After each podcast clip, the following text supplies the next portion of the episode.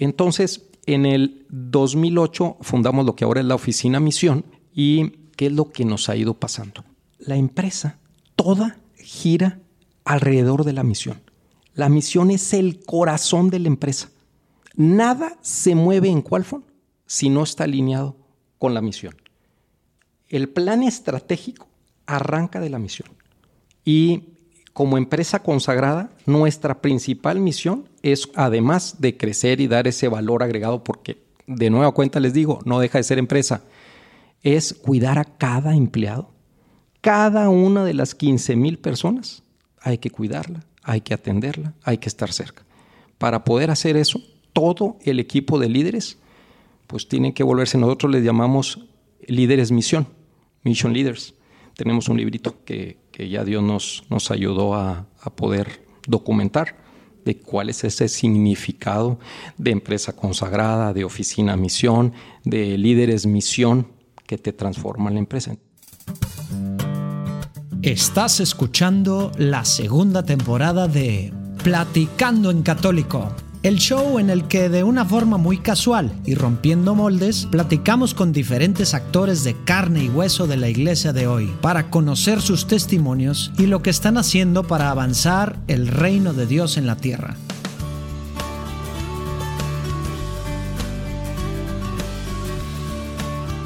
Oigan, pues muy emocionado de traerles la platicada esta semana que fue con Alfonso González Arocha, fundador y actual presidente de Qualfon, una empresa que tiene ahora 15 mil personas trabajando en todo el mundo.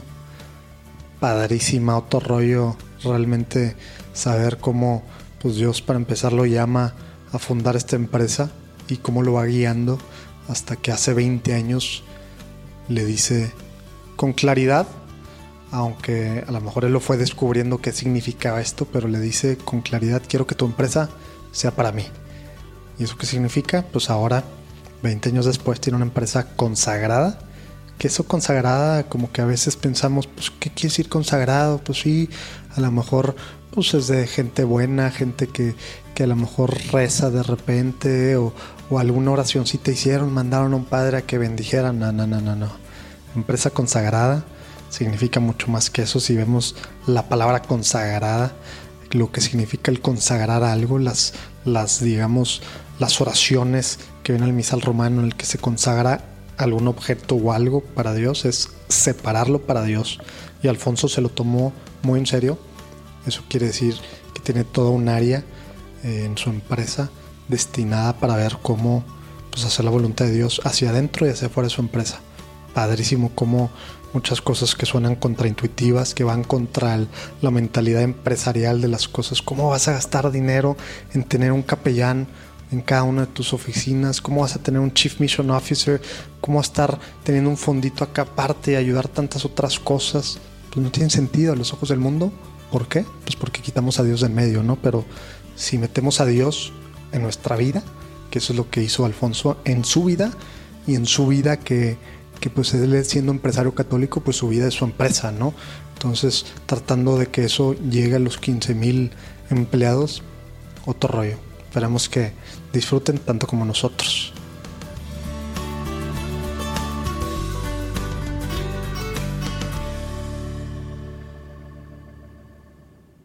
Bueno, bienvenidos. Me, robo el micrófono para saludarlos de vuelta, que ya tenía tiempo sin, sin acompañarlos.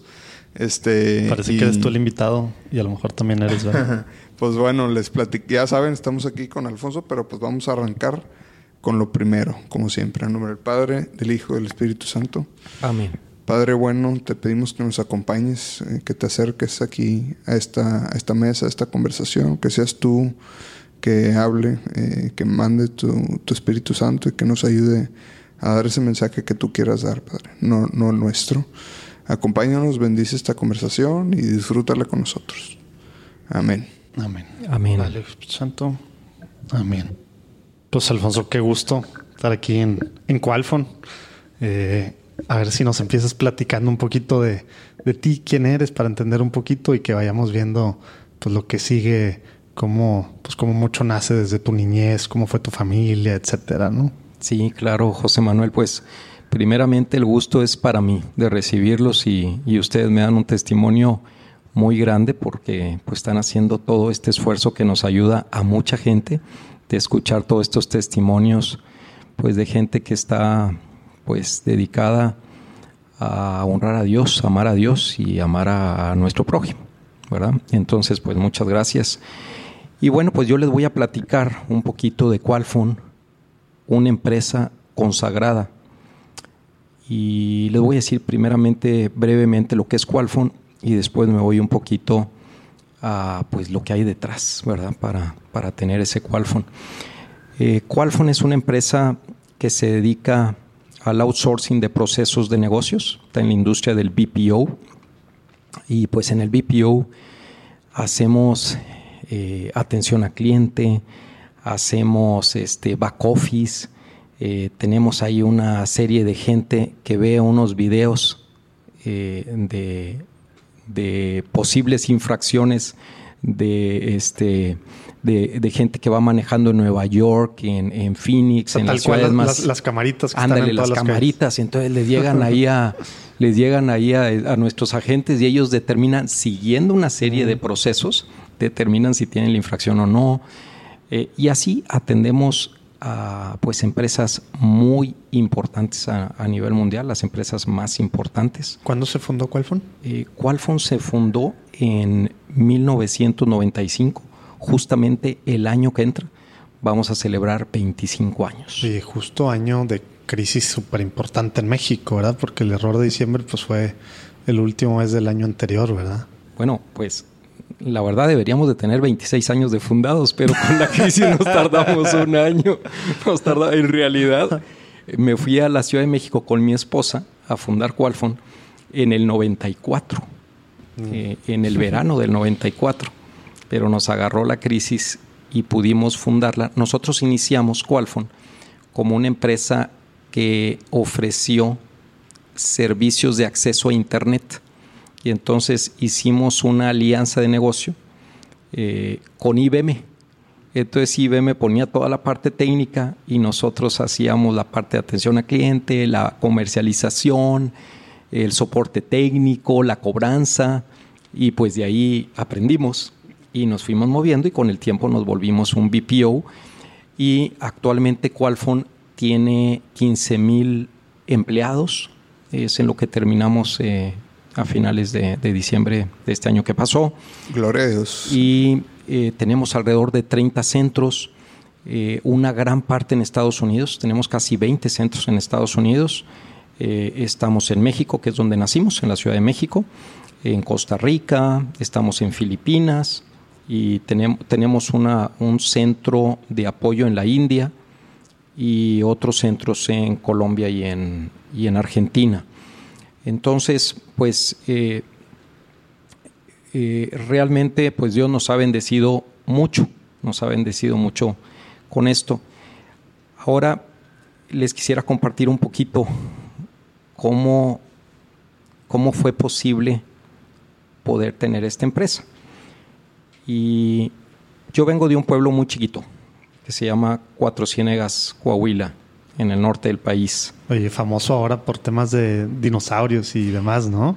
Por temas, sí, de, fósiles, como que es una región muy importante. De origen de la vida, es una, un área protegida, recientemente nombrado Pueblo Mágico. Entonces va mucha gente, sobre todo por cosas especiales ahí de, de la región. Hay unas comunidades de bacterias que Ah, están en, las fosas, ¿verdad? En las fosas, se llaman estramatolitos. Y, y esta, esta, por alguna razón, es el único lugar en el mundo que están vivas. En otro lugar te las encuentras, pero ya no están vivas. Y entonces allí siguen produciendo. Lo interesante de esto es que son los que producen el oxígeno. Y se han podido mantener sin que los impacten pues los nuevos entornos con millones y millones de años, ¿verdad? Entonces por eso la gente pues va a ver este el lugar. Además es un desierto y ahí hay agua, es un desierto con agua, ¿no? Entonces es algo bonito. Eh, sin embargo, también hay muchas cosas por hacer que ahí estamos, Qualfon está haciendo un proyecto de transformación de... comunidad. Bueno, pues entonces yo nací en ese pueblito y en ese entonces pues el pueblito pues tenía seis mil habitantes. Mis papás pues eran una gente sencilla, del pueblo. A mí me tocó estudiar ahí en el kinder, la primaria, la secundaria, que todas eran del gobierno.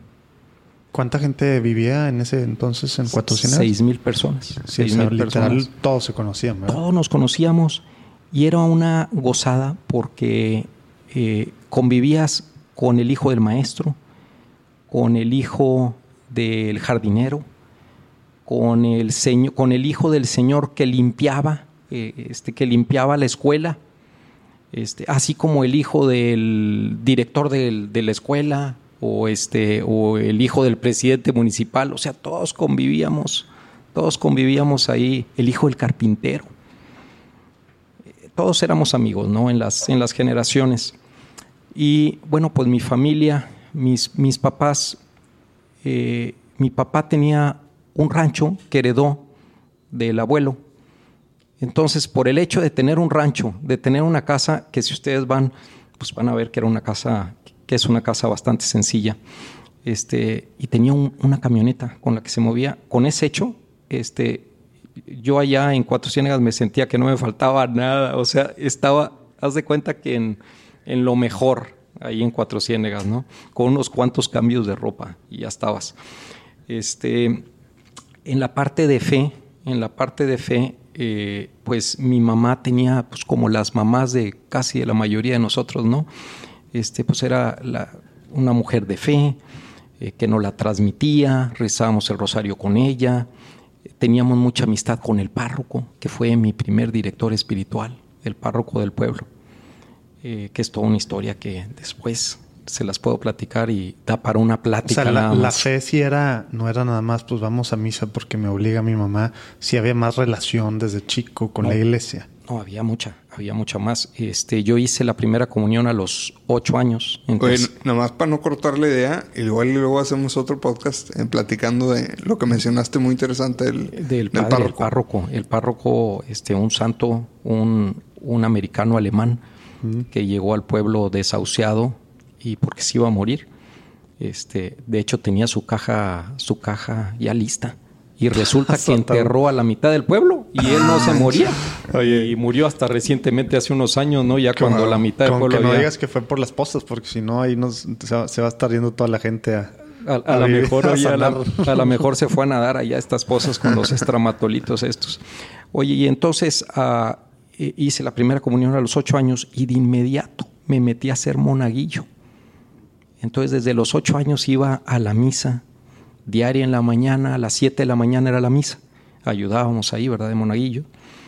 Y terminábamos y me iba corriendo a la casa a desayunar algo y a las ocho ya estábamos en la escuela. Como es un pueblito, pues todo eso lo hacías caminando, ¿verdad? Pero ustedes imagínense a los ocho años estar escuchando cada mañana la palabra de Dios, la humilía del Padre, la consagración, vivir los momentos, este, pues eran cosas que, te llegaban, ¿verdad? Que te llegaban. Entonces, la cercanía con Dios, yo la recuerdo desde siempre. Esos momentos de intimidad con Él. Tengo, tengo un, hecho que recuerdo de muy chiquito. estaba, pues yo creo que en quinto año de primaria, unos dos años después, a los diez años resulta que hubo un torneo de ajedrez ahí en el pueblo y, y entonces iba a ir a competir contra, en, un torneo llegué a la parte de la competencia estatal y tenía la final, pero fue una final directa porque estaba empezando en el Estado, estaba empezando este tema de las competencias de ajedrez. Entonces así fue como que muy directo, no crean que competí contra muchos. Pero la final estatal era contra eh, el hijo de un maestro de ajedrez. un, tal, Bobby Fischer. Pues para mí, para mí sí era porque pues yo ahí aprendiendo en el pueblo como podías, ¿no? Y este, pero, o sea, mi preocupación y mi unión con Dios era que para ir allá a Saltillo me acompañaba el presidente municipal, mis papás, mis tíos, Toda la comitiva. el director de la escuela. Entonces yo me sentía presionado. Entonces le decía, Señor, ayúdame, ayúdame en, este, pues, eh, en este juego, eh, en esta partida, porque no lo hagas por mí, hazlo por las personas. Y me acuerdo que le rezaba mucho, en Cuatro Ciénegas le reza uno mucho a San Judas Tadeo. Yo no sé cuántas veces recé la tarjetita del San, de la estampita del San Judas Tadeo en quinto año de primaria, tenía 10 años. Entonces, con toda esta experiencia, ¿verdad? De estar ayudando en la iglesia, esa oración con, con mi mamá que se ponía y que a mi papá cuando llegábamos a las letanías se le hacían que eran como 300 mil. A mí también de este, chiquito. De, chiquito se les hacía que no, que no terminaba, pero ahí estábamos, ahí estábamos. Bueno, este, algo muy importante que les quiero compartir de esto es que la economía de la casa pues era una economía muy sencilla. Cuando yo soy el tercero de cinco hermanos, tengo dos hermanos mayores. Cuando llega el momento en Cuatro Ciénegas había hasta secundaria, no tenías oportunidad de, de tener preparatoria, ya no había. Cuando llega ese momento, mis papás toman una decisión pues muy valiente y muy profunda y muy generosa. Eh, toman la decisión de mandarnos a estudiar, de mandarnos a estudiar fuera, pues a la mejor oportunidad posible. Eh, en ese caso ellos voltearon a ver a Monterrey y voltearon a ver el TEC de Monterrey. No sé por qué, pero en aquel entonces, ya estamos hablando de casi 40 años, en aquel entonces pues e, era lo que ellos veían como la gran oportunidad. Y ahorita a lo mejor entré aquí, pues dicen, oye, pues que los manden a estudiar es algo normal. Sí, es algo normal a lo mejor para, para alguien a lo mejor de aquí, para la economía de una familia, de un pueblo. Pues lo que pasó con mis papás es que nos envían y empiezan a vender una vaquita, otra vaquita. Total, terminan sin animales en el rancho, terminan vendiendo el rancho. Y pues termina sin trabajo, terminan realmente sin trabajo para nosotros. Perdón por la sensibilidad, pero este, para que nosotros tuviéramos la oportunidad de salir adelante. Y bueno, pues por esa oportunidad, precisamente tuve la oportunidad de fundar años después de lo que estamos platicando, de cuál fue como empresa consagrada. Y la parte consagrada, pues también por esa parte, por ese párroco del pueblito, por esa mamá que rezaba y esa familia que rezábamos unidos, pues todo eso, mi esposa, mi esposa con su fe, con la fe de la familia de mi esposa, pues todo eso se une, ¿verdad? En una familia. Y a mí me tocó fundar Qualfon cuando ya estaba casado, cuando tenía dos hijos chiquitos. Hablando de emprendeduría, me fui a fundar Qualfon sin nada, con mi esposa, y pues a lo que nos sucede a muchos de los emprendedores. Algunos de los que están escuchando a lo mejor se acordarán de cómo iniciaron sin nada, apostando todo, incluso dejando todo lo que tenían, ¿verdad? Para ir a por un sueño, ¿no? Y bueno, pues eso es lo que está detrás de, del Qualfon como empresa consagrada, por esa generosidad de estos papás, ¿verdad? Eh, bueno, les quiero comentar que hace unos cuantos años tuve la oportunidad de recomprar ese rancho. ese rancho que vendió el papá, que era de su papá, de mi abuelo. Entonces, cuando se lo entregamos ahí por, con, con mis hermanos, yo nunca me imaginé que mis hermanos se iban a poner tan felices. Me imaginaba de mi papá. Pero mi papá acaba de fallecer. Sí le tocó, gracias a Dios, sí le tocó esta disfrutar. Y mi mamá, pues desde el cielo seguramente. Pero mis hermanos no saben, están felices. y si ustedes iban a ese rancho, no lo iban a creer. Era un rancho en el desierto, de temporal. O sea, ni siquiera. mi papá intentó sacar agua y no pudo. Eh, este, este rancho es de, de Qualfon. Qualfon fue el que lo compró. Pero lo manejamos entre los hermanos para que nos sirva de unidad. Y uno de los hermanos que se recibió del TEC, no se van a imaginar cómo lo tiene lo tiene con bombas, hizo, hizo un pozo, encontró agua en tres lugares, tiene unas bombas solares, tiene todo el rancho con agua, este, con ganado muy bueno. Eh, este le hubiera gustado un mucho verlo. Diferente un poquito diferente a como estaba, pero todo eso fue posible por lo que hicieron. Ah, qué bendición, qué padre. Bueno, pues volviendo un poquito al Qualfon, empresa consagrada. ¿Cuántos años tenías en el 95? en el 95, pues yo soy del 65. Ah, ok, ya estás en Pues los tenía 30. 30 O sea, años. llevas un ratito ya Ah, pues sí, graduado. muy emprendedor, Sí. realmente. Oye, Eh, pero a mí me gustaría hacerte una pregunta antes de pasar Sí, a claro. estos temas. Sí. Porque luego no me gusta quedarme con la duda. ¿Cómo te fue en el ajedrez en Saltillo? Ganamos y nos fuimos a Nacional. Sí, sí, sí. No sé cómo, la verdad. Bueno, sí sé cómo. Sí sé cómo. Fue mucha, mucha oración. Mucha oración ahí y Dios pues nos dio ese, nos dio ese regalo. Bueno, pues no lo van a querer, pero con esa ganada, este, luego me invitó el, los gobernadores, los que estaban de gobernadores de ese entonces, pues nos vinimos al Nacional, nos fuimos a, a México y yo iba en el carro con ellos, con él, en la... eh, En la este, comitiva. la comitiva, en la caravana, porque competían por muchas otras cosas, ¿verdad? No nada más por el ajedrez. Entonces todo el equipo de Coahuila que iba representando, que iban representando para el Nacional, pues yo ahí me invitaron ahí de especial por haber ganado esa partida. Ándale. Por haber ganado esa partida, sí. Qué bien, qué padre. Oye, entonces ya, eh, también, para no quedarnos también con esa duda, eh, ¿cuándo conoces a tu esposa y cuándo te casas? Además, pues, Sí, mira, también ahí son cosas de Dios. Estando, estando acá a la mitad de la carrera, bueno, lo que me pasa a mí es que, pues, mis papás con esta batalla que, que les digo, yo soy el del medio, ya no podían con, con eh, pues, pagarme con mis gastos. Y entonces yo ya había conseguido un 90% de beca en el TEC. En realidad un 45% de, de- de beca y un 45% de préstamo, pero tenía un 10% más que había que pagar más los gastos.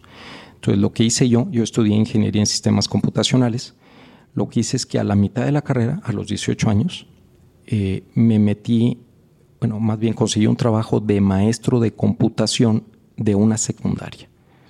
Y entonces con esto podía pagar ese 10% y mis gastos. Estando exactamente en ese momento, pues yo en mis pláticas con Dios le decía, oye Señor, me siento muy solo acá en Monterrey. O sea, no, no he conocido a nadie. No eras parte de ningún grupo de Este- nada, ni estudiantil, ni religioso, ni nada. La verdad es que trabajando y con la carrera y con lo que tenía que hacer, eh, y además a lo mejor con un poquito de eficiencias pues para ser más social o lo que fuera, ¿verdad? Yo veía que todo el mundo se divertía y entonces yo en un momento le estaba reclamando al Señor. Le estaba diciendo, Señor, estoy muy solo.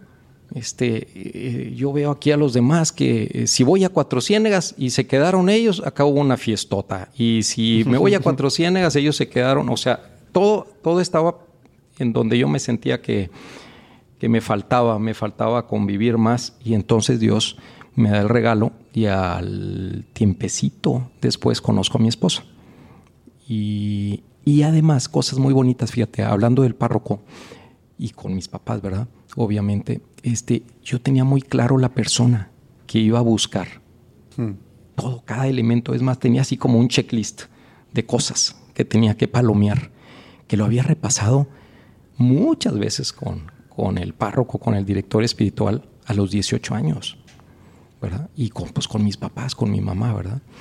Y este, y estás entonces, hablando del párroco todavía en Cuatro Ciénegas, el alemán. Todavía el alemán es Entonces que... traías la metodología, de, el alemana, checklist, ¿no? así. Sí, ya para conseguir la novia. Sí.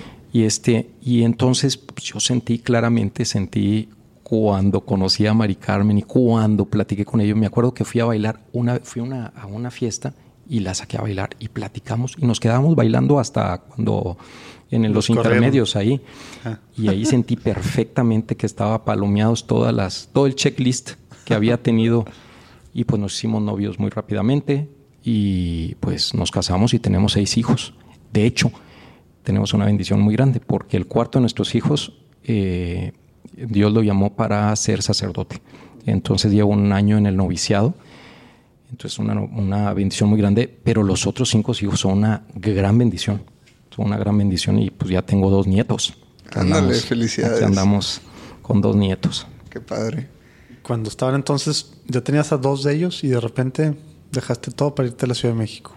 Bueno, es que eh, terminé la carrera, trabajé, fui medio banquero, cazabolsero, y este, y sentía que me faltaba eh, formación de empresa. Entonces me fui dos años al IPADE. En aquel entonces te tenías que ir a vivir a México eh, y hacer, la, hacer allá la maestría en dirección de empresa, máster en dirección de empresa en el IPADE de tiempo completo, era 9 a 5, y yo quería vivir la espiritualidad, entonces eh, me aceptaron a vivir en una casa del Opus Dei, sin ser miembro del Opus Dei. Este, me, me invitaron a, a, vivir allá, que yo creo que estuvo más difícil que me aceptaran eh, a vivir en la casa que, en el IPADE, que era, tenías que cumplir muchas cosas para que te aceptara el IPADE. Entonces fue una vivencia muy bonita porque viví dos años con mucha formación, pues, ¿qué les puedo decir del Opus Dei? Es un movimiento religioso muy bendecido, con muchas bendiciones, aprendí mucho de ellos y pues en el IPADE me dio todas las bases Además que en el IPADE ves toda la parte de trascender, ¿verdad? O sea, no es nada más una formación de negocios, sino cómo trasciendes en los negocios. Pláticas de Carlos Llano, todavía me tocó Carlos Llano, este, y pues una cantidad de maestros pues muy buenos, realmente. Por eso me tardé, por eso me tardé un poco. Regresé y me quería casar, pero pues yo ya les dije que las finanzas pues venía de mucho esfuerzo, no había juntado nada y luego dos años sin, sin trabajar que conseguí una beca de Banco de México, por eso me pude ir al, IPADE. Este, pero todo es insuficiente cuando tienes una novia en Monterrey y hay que venir a verla cuando tú estás estudiando. no, no, había WhatsApp, ¿eh? para los que No había WhatsApp.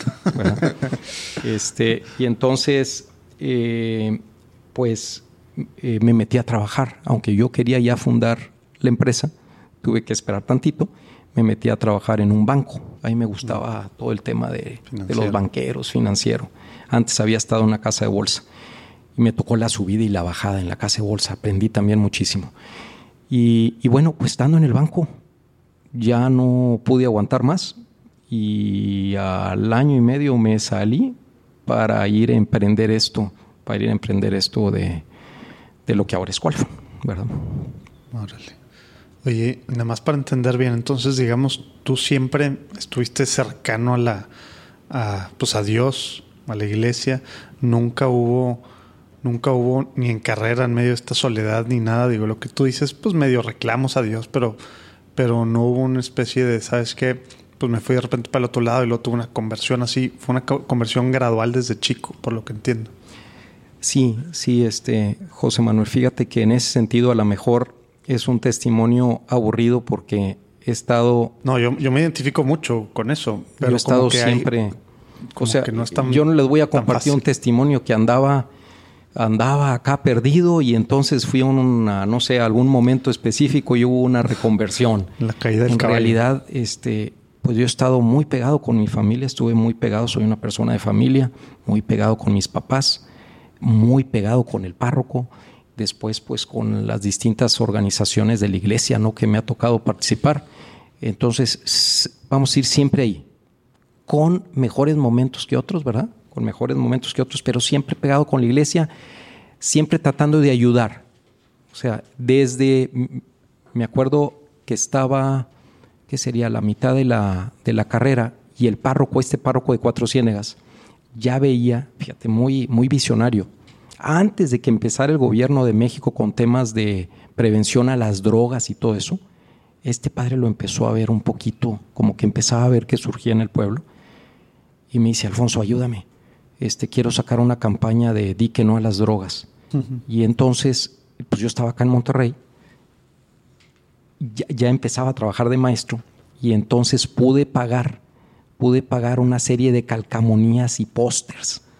Y entonces pues me voy al pueblo muy contento a llevárselos. Y, este, y el padre era, acuérdense que era alemán. Los alemanes son duros, ¿verdad? Son...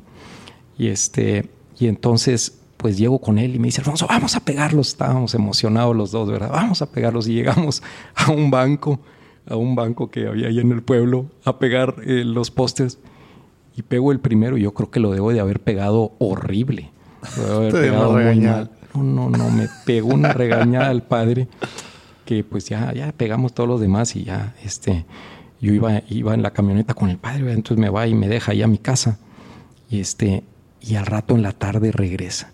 a disculparse por la regañada que me había, que me había dado. Yo, yo por dentro estaba pensando, mira es lo que me gano por venir a, ayudarle acá, ¿verdad? Pero eh, pues él, él, tenía una calidad, ¿verdad? Que seguía en todo, que seguía en todo y pues yo aprendí de él, ¿verdad? Aprendí de él este, esa, pues esa fe sobre todo. Hey, ¿quieres tener una buena excusa para empezar una conversación evangelística? Métete a socreligious.com, soc como calcetín y religious como religioso, y con el cupón platicando 10, el número platicando 10, obtén un descuento para que tengas cualquiera de los padrísimos calcetines de su catálogo. Yo creo que es momento de dejar atrás ese estigma, esa idea de que soy católico en lo privado, no tengo que estar demostrando nada hacia afuera, por eso no, no me pongo nada más que mi cruz escapulario. Como sabes, en muchos países los católicos, aún siendo minoría, no tienen miedo a usar prendas con las que proclaman su fe sin miedos. Es una forma de ir contra cultura. Pero ¿por qué muchos latinos si tenemos esa penita? Nos justificamos aparte mil veces del por qué no lo hacemos. Calcetines divertidos que evangelizan, sacrilegios.com con un descuento para los que escuchan Platicando en Católico.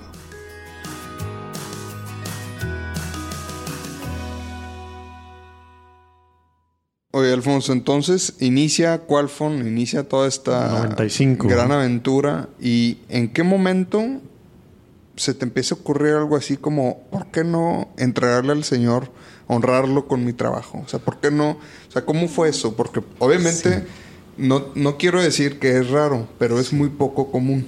No, sí es raro. Y, y pues bueno, y, ahora que hemos tenido esta experiencia de andar haciendo los podcasts, obviamente se me hace menos raro, Pero sí, o sea, es poco común y, sobre todo es interesante no, en el 95, 99, 2006, pues no manches. Pero muy interesante saber cómo nace esta inquietud, o sea, porque pues normalmente es diferente, o sea, no digo que esté bien, o sea, es un error, pero como que tenemos nuestra vida, nuestra vida así común de de, la chamba y eso, y pues ya lo espiritual es esa parte. Esa parte súper mexicana que a lo mejor se rompe mucho desde que ya con Carlos Salinas se vuelve a abrir un poco la cosa para las iglesias, pero esa parte seguimos arrastrando. Pues yo soy católico, pero en mi trabajo ni quien se entere, y menos si soy el dueño o el tal, y pues voy a misa, o a lo mejor hasta tengo una vida de gracia tal cual. Pero lo que dice Lalo, pues sí es muy cierto. Como 95, 99, porque se dividen dos etapas, ¿no? Sí. 99 y luego 2006 y luego creo que 2012, a lo mejor son, son tres etapas.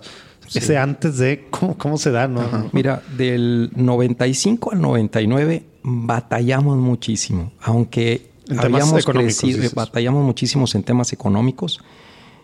Eh, y ahí es donde viene, yo, yo digo que el tema este de empresas consagradas se requiere una llamada de Dios, una invitación de Dios. Es decir, este tema, para que haya una empresa consagrada, es porque Dios va contigo, el administrador de la empresa, los dueños de la empresa o el dueño, dependiendo de cómo esté la estructura ahí, y te llama, te invita a decir, ven, transforma tu empresa en lo que tú estás haciendo y, y digamos que pon a Dios en el centro pon a Dios en el centro de la empresa. Es una invitación, no, no es para todos. es decir, es un, llamado, particular. Es un llamado particular. Sí, porque lo que está, desde el tema de consagrar, digo, según el que es pues, el misal romano que usan para consagrar los sacerdotes diferentes cosas, lo que se consagra está separado para Dios.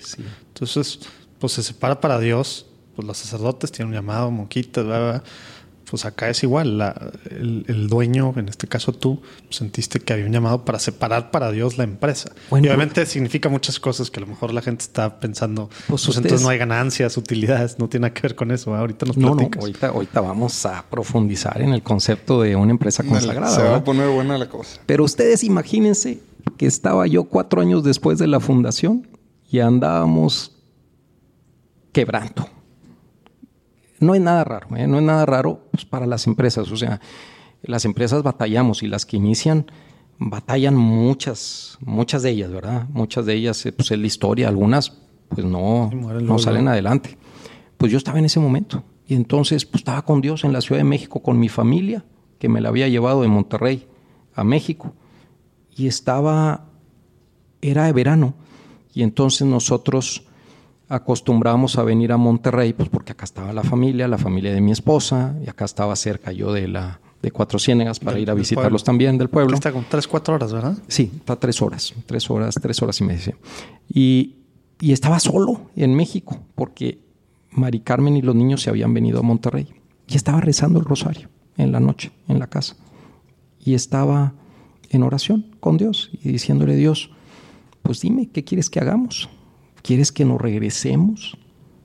Y ya, este, pues dejemos aquí este esfuerzo pero todavía como la parte nada más de empresa, ¿verdad? Porque no habíamos logrado salir adelante. Teníamos clientes muy buenos, fíjense, clientes muy buenos y todo. Habíamos avanzado, pero digamos, digamos que no traíamos inversionistas acá detrás que le estuvieran inyectando como sucede mucho ahora, ¿no? O sea, todo tenía medio que salir de, Todo orgánico. de ahí mismo. Y la verdad estábamos batallando. Y entonces ahí sentí, ahí estuvo el llamado. Ahí estuvo el llamado precioso y, y bonito. Eh, en el rosario sentí que Dios me decía, Alfonso, hay que seguir, pero va a ser de una manera diferente. Va a ser conmigo y vamos a trascender. Si ustedes me preguntan, bueno, les voy a aclarar ese momento. Yo en el momento, no sé si ustedes han leído algún libro de Jack Philippe en la escuela del Espíritu Santo, Sí. que te Yo ayuda a la paz interior se me hacen los libros la paz más interior. A mí el, el- el libro de Jack Philippe de la Escuela del Espíritu Santo que te habla, que te ayuda a identificar las mociones del Espíritu Santo y estas cosas, eh, para mí ha sido, es un libro de cabecera. Aparte, para los que nos escuchen, es un libro súper cortito, súper fácil escrito, ¿verdad? O sea, no es ningún tratado así que vemos de un doctor de la iglesia, sí en profundidad y en todo lo que te da, pero súper fácil de leer, ¿verdad? Súper fácil de Ahí leer. lo pondremos en los show notes. y te ayuda mucho. Y bueno, pues, pues yo recibí esa emoción que la tenía clarísima que, que venía de Dios, porque además estaba, no se imaginan ustedes lo alegre que estaba. Porque, o sea, yo sentía clarísima, con claridad, que Dios me estaba diciendo, síguele. Y además yo voy a estar contigo. Oye, ¿y esos cuatro años en la Ciudad de México, ¿tenías tú un director espiritual? ¿Eras parte de algo? O sea, ya estuvo en tu vida, digamos, personal y familiar No. en oración, pero pues tal cual eras tú. eh, tú ahí estaba familia. yo, ahí estaba yo nada más porque eh, eh, no estaba, iba pues a, a mis misas, iba a diario a misa, diario, eh, este, en el camino tenía, estaba cerca de Polanco, entonces me quedaba En San Agustín. iba a San Agustín y iba a una de los jesuitas que está muy cerquita del Palacio de Hierro, este, Enfrente. y también iba a la de San Agustín que, que iba, pero esa del Palacio de Hierro que está por Horacio y Sí. este, a esa iba muy seguido porque me quedaba muy cerquita de, de donde estaba. Entonces, pues era un poquito más interior, más... e- ese periodo fue interior. Fue... Y mi comunicación que tenía con el párroco, ¿verdad? Con el párroco este... Y fue tal cual en un rosario, entonces, que tú sentiste y te rosario, dio esta alegría bueno, tal cual. Una alegría enorme a tal grado que este, le hablo de inmediato a Mari Carmen, mi esposa que estaba acá. Le digo, Mari, nos acaba de dar un regalo Dios y nos está pidiendo que sigamos, pero con Él. Este, Y ahora sí, ¿qué significa eso? no, pero fíjate, Mari Carmen, ni yo entendía bien qué era este tema en ese momento, pues y Mari Carmen tampoco, ¿verdad? Eh, Pero eh, Mari Carmen, mi esposa, hablando de espiritualidad, pues muy buena. Me dice, Alfonso, hay que seguir como Dios te está pidiendo, como Dios nos está pidiendo. Y este, y, y adelante. Fue una decisión difícil por, porque lo que sucedió ahí, lo que sucedió ahí es que tuvimos que empeñar por primera vez este, nuestra casa, que era una casa muy sencilla, muy humilde, la que Allá. habíamos logrado en Monterrey. La Aquí. teníamos porque la, la- la teníamos en Monterrey y luego nos fuimos para allá. Este, pues tuvimos que arriesgar todo, todo Le hipotecaron para sacar lana la para volver a meter. para sacar adelante, hubo unos cambios, entró un, un- teníamos este entró ahí un grupo judío, un grupo judío de Oh, una de- duda. ¿Ahí como de qué tamaño eran en cuanto a, empleados? en, en empleados. Eh, seríamos alrededor de unas 300 personas. Ok. Ah, o sea, ya eran 300 personas. grandecitas. Sí, sí, sí. sí. Digo, no el monstruo de ahora, pero pues ya eran grandecitas. Bueno, estaba la situación tan difícil que nuestro director financiero se fue. En, ese, en ese verano dice, "No, hombre, esto no, esto no se va a poder. Y para liquidez fue el tema de la hipoteca y por eso, por el tema de liquidez fue por lo que le entraron el grupo de judíos. Y luego entró un grupito de judíos Para muy inyectarle. bueno y nos ayudó mucho porque tenían, tenían una visión también empresarial muy buena. Eh, mi detalle en este tiempo fue que no pude consagrar la empresa en siete años, Sí, del como- 99 Sí, al como que 2006. lo- los judíos y Jesús, pues como que no va. no van muy de la mano. No, aunque, aunque Digo, yo hay, tenía- hay- hay mucho sí. respeto, ¿no? Pero no, no necesariamente, pues ya tenía socios, o sea, no, la edición no era solamente tuya. No, no, este, anteriormente también tenía, también tenía socios, Ajá. pero eh, pues eran, digamos, socios no en la parte espiritual. Aquí en los judíos sí había un judío muy religioso que yo con los judíos me llevé de hermano, en realidad. O sea, llevé una relación tremenda, muy buena, y pues nos fue muy bien. Y, y- y en los judíos, pues la fórmula es, es esa, justamente, que te vaya muy bien, porque son muy buenos ellos, ¿verdad? Entonces, la historia cambió dramáticamente con el, con el tiempo, después del 99, para el 2006 la historia había cambiado, nos había ido muy bien. Este, yo con los judíos era socio de su grupo, que era, o sea, lle- llegué a ser socio de su grupo, eh, a tener inversiones con ellos en unos edificios. Este, O sea, la nos- cosa de la hipoteca, de estar así batallando, nos cambió fue drásticamente. Drásticamente. Pero llega el 2006. Y Dios, pues, quería que consagráramos la empresa. Pues para algo era el tema, ¿no? Y pues yo estaba limitado.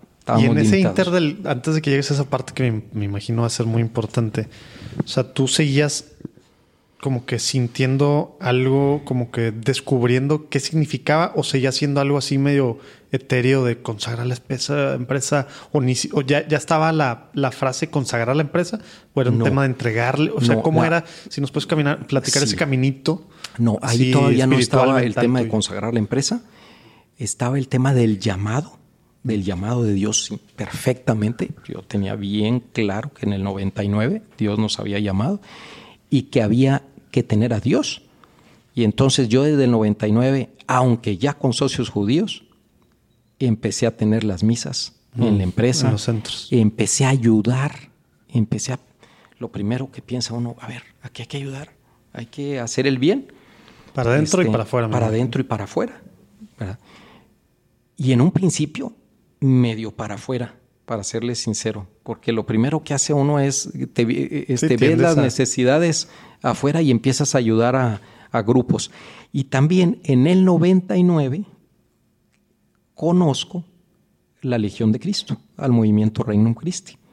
Porque en el 99 metimos a nuestros hijos al Colegio Irlandés de México, de los Legionarios de Cristo. Y a partir de ahí empiezo a, a participar, a formarme eh, con, los, con los padres legionarios. De hecho, un padre eh, legionario que me ha, me ha acompañado pues, desde el 90, bueno, más bien desde el 2001, 2002, este, se, se convirtió en el capellán general de Qualfon como empresa consagrada. Entonces, en esta sala de juntas que están ¿A ustedes... la fecha todavía? Este, hasta hoy, ¿sí? Y va a nuestras juntas de consejo en las que él puede asistir, va a nuestras reuniones con los ejecutivos, que nosotros les llamamos summits, pero en realidad es como un cursillo para los líderes consagrados de la empresa, digamos. Ahorita nos platicas de la figura del capellán dentro de la empresa y la del CMO. Sí. Pero Pero entonces eh, em- empecé a tener este apoyo, ¿no? Este apoyo eh, en, en reflexionar. Yo, en realidad, lo que pasa es que tú le empiezas a platicar lo que estás viviendo y pues ellos te, te orientan, ¿no? Te orientan todo esto, todo esto de aquí, te sientes el apoyo espiritual, ¿verdad? De, de la empresa. En el 2006, estando la situación pues, completamente distinta a la del 99, resulta que el grupo de judíos reside- decide realizar su inversión. Es decir, para ellos pues era, era algo financiero muy buenos. Digo, yo no les puedo decir otra cosa de los judíos más que puras cosas buenas porque eh, me han tocado socios muy buenos. Y, entonces aquí sucede algo tremendo, diferente al 99. ¿Qué pasa? Para poder quedarme con el resto de las acciones y poder, eh, bueno, esto lo platicaba nada más conmigo, no, no, no con mi socio, ¿verdad? para poder consagrar la empresa y esto, pues tenía que vender todo lo que tenía y volver a hipotecar mi casa y volver a hipotecar todo. Todo es todo. Todo, pero además firmando pagarés de cantidades muy grandes. Muchos ceros. Para poder tener el 100% de las acciones. Y entonces tenía una, un pequeño oratorio en la casa. Ya vivía en Monterrey. Para ese entonces ya nos habíamos regresado a Monterrey en el 2006. Y pasaba por el, por el oratorio, llegaba. Y la verdad esta situación nos sacó lágrimas. Porque fíjense la diferencia. En el 99 pues era, llevábamos cuatro años no de había, batalla, no había nada que perder. Era tu casa que tenías ahí, una casa chiquita. Pero acá ya habíamos vivido las vacas gordas. Estábamos viendo a ver en qué invertíamos eh, con dinero en efectivo en los bancos acá de Estados Unidos y eh, con bienes inmobiliarios y además socio de la empresa de ellos, que era una empresa muy buena. Y yo tenía que vender todo, darles todo y además firmar unos pagarés para poder consagrar la empresa. Porque pues tenía la decisión de no, de no, de no, este, de no hacerlo. Pero si no lo hacía, pues cómo, aquí viene un tema bien importante, bien importante. El control es bien importante para ser una empresa consagrada. Por eso les digo, además del llamado, es bien importante poder ser una empresa consagrada. Hago otra pregunta buena para el timeline. Y entonces ya para el 2006, más o menos de cuántos empleados estamos hablando. ¿Y seguía nada más en México o ya era una empresa internacional? En el 2006 ya estábamos, eh, teníamos como unos 3.000 empleados. Ándale. Y ya habíamos iniciado en Costa Rica, en Guyana Inglesa, se me había pasado decirles Guyana Inglesa. Ahí me acuerdo algunas historias de haberte oído platicar con con pues tema de pobreza y tema de con las otras religiones que, que, son más fuertes, ¿no? Entiendo, o algo así con los, con el obispo. Bueno, en realidad acabábamos de iniciar ahí, porque abrimos en noviembre del 2005, es decir, para esta transacción pues ni pintaba, porque apenas estaba arrancando. Era una oficinita, digamos. y, y, Costa Rica, eh, teníamos, habíamos tenido operación en Argentina en ese momento, y eso es lo que teníamos, y México. ¿verdad? México. Y, eh, pero de cualquier manera, pues la empresa ya había adquirido un valor que para mí en ese momento, pues comprar el remanente de las acciones era... No era lo mismo que hace Entonces yo no lo quería hacer. Entonces yo iba, señor, entiendo, lo sé claramente, que si hacemos esto, la consagramos y esto, pero por el otro lado voy a firmar unos papelotes ahí, unas responsabilidades, unas cantidades muy grandes para mí y, pues ya me costaba. El caso es que a Dios pues hay que hacerle caso, hay que obedecer. Llamado, fíjense, cuando Dios te llama, pues primero hay que escuchar y luego hay que obedecer. Del 23 al 25 de agosto estará el equipo del John Paul Second Healing Center en la Ciudad de México impartiendo el retiro de Healing the Whole Person con traducción simultánea para quien quiera darse un fin de semana para que Dios lo sane de heridas que a lo mejor pensaste nunca podrían sanar por el tiempo que pasó o por la gravedad de las mismas. Dios hace nuevas todas las cosas. En jpehealingcenter.org puedes saber más información. Apúrate que se llena rápido.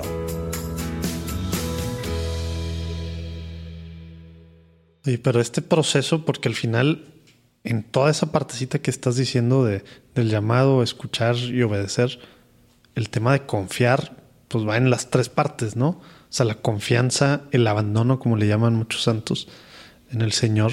Digo, a mí en particular es una de las cosas con las que batallo. Que, o sea, ¿cómo, cómo fue ese tema de Digo, no me puedo imaginar para empezar a tener todas esas propiedades, etcétera. pero, pero deshacer y quedarte endeudado por todos lados, pues para hacer lo que Dios te estaba llamando a hacer, pues era aventarse humanamente al precipicio, ¿no?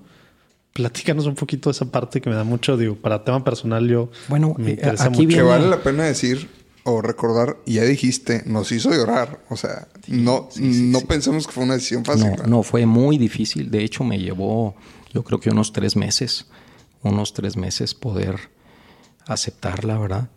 Eh, y, ¿Y qué está detrás? Pues está detrás esas oraciones con tu mamá de niño, está detrás eh, el haber sido eh, acólito, monaguillo, muchos años, está detrás tu vida de oración, porque en ningún momento, en, en, todos estos años, aunque te vaya bien o batalles, pues siempre es de la mano de Dios, ¿verdad? Siempre hay que hacerlo de la mano de Dios.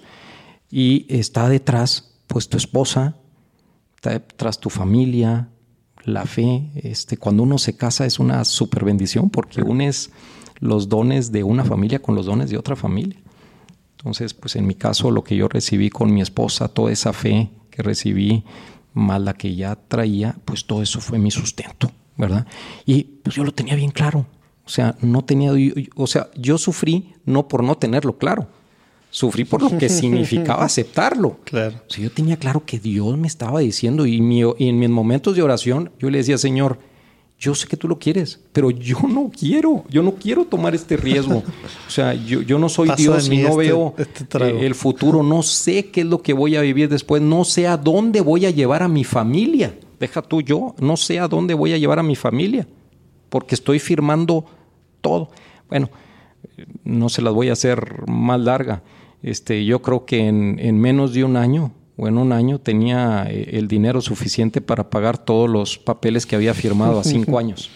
Este, El, el fui- ciento por uno te regresó. pero miren, ahí hubo un momento bien bonito, bien bonito, porque esto lo firmé en la segunda mitad de mayo del 2006. A finales de mayo estaba viajando con un amigo y compañero de trabajo, este, eh, al que quiero mucho y, y- este, muy buena persona con una fe muy profunda que tuvo una conversión. Y entonces estábamos viajando a Filipinas a abrir nuestro primer centro. Apenas abrir nuestro primer centro. En el camino, en el camino, me estaba presentando, este amigo me estaba presentando, ayudaba en la parroquia del Carmen, aquí de la parroquia del Carmen, sí Monterrey. y me estaba presentando que habían llevado las reliquias de Santa Margarita a la coca sobre la consagración. Y entonces pues yo sentí, a ver, no podemos perder ningún momento más. Es decir, ya firmamos, acabamos de firmar, Ahora sí ya no hay impedimentos. ya no hay ningún impedimento. Y bueno, yo pude haber hecho que nos esperáramos a hacer nuestra consagración en México. Pero ustedes saben que, que consagrarte a Dios es ya, es decir, e- es, hay que hacerlo ya. Entonces llegamos a llegamos allá a, este, a Filipinas, a, a esta ciudad que se llama Cebú, y lo primero que hicimos fue contactar a- al párroco que estaba cerca de la oficina. Este, oficiaron dos padres la consagración, platicamos con ellos. Padre, vamos a consagrar la empresa, queremos consagrarla O al lo entendieron perfectamente que sí. Y en un momento nos vieron como o locos. sea, no, porque Que- no estás pidiendo una cosa que era normal como bendice la empresa. No, porque aparte, No, aparte, a ver, ¿cuántos empresarios mexicanos había en Filipinas en ese entonces y hoy? O sea, y que luego llegan y dicen, vamos a consagrar. No, sí O sea, se batalló ciertamente. Sí, sí fue. Pero lo hicieron. E- Es que es, es una cosa maravillosa. Cuando Dios está ahí, es maravilloso el Y tema. en ese caso, entonces, ya estabas hablando, porque decías que antes no, no te quedaba claro el tema de consagrar la empresa. Ahí ya estaba claro que era consagrar la empresa. Consagrar la empresa, pero todavía no, vamos a decir, todavía lo que el significado iba a seguir evolucionando. Claro. Y ahorita les platico cómo fue evolucionando, ¿no? Ajá. Entonces se consagró la empresa toda, completita. A la semana casi de haber firmado. a los cuantos días de haber firmado y quitándole que te tardas un chorro en llegar allá a Filipinas, ¿verdad? Y este, pero preciosa la misa, preciosa la misa. Los padres después de Tienes fotos, escuchar- ¿verdad? Sí, sí tengo A ver unas si nos las compartes ahí Sí, para claro. subirlas. Este, pres- Oye, jefe, ¿cómo le fue en Filipinas? Bien, consagré la, la empresa Oiga, al señor. no, pero ¿Qué, no lo van a creer. Estaba el cliente con nosotros y el cliente era cristiano. y ahí estaba con nosotros el cliente cristiano en la consagración de la empresa con el que estábamos abriendo el proyecto allá en Filipinas. Me aguanté, bueno, no, no me aguanté. Quiero decir que me aguanté, pero no me aguanté de decir que somos nosotros, somos los primeros cristianos. Sí. no, yo no digo eso porque a veces. No, me queda claro. sí, por no decir protestante o otras cosas. Sí. Él, él confiaba en nosotros, nos veía. O sea, ¿qué te hace? Ahora vamos a profundizar un poquito en lo de la empresa consagrada. Ándale. ¿Qué nos pasó? ¿Cuál fue la historia de eso? Ahora sí, 100% de la empresa en propiedad. Mm, Digamos, ¿qué pasa ahí?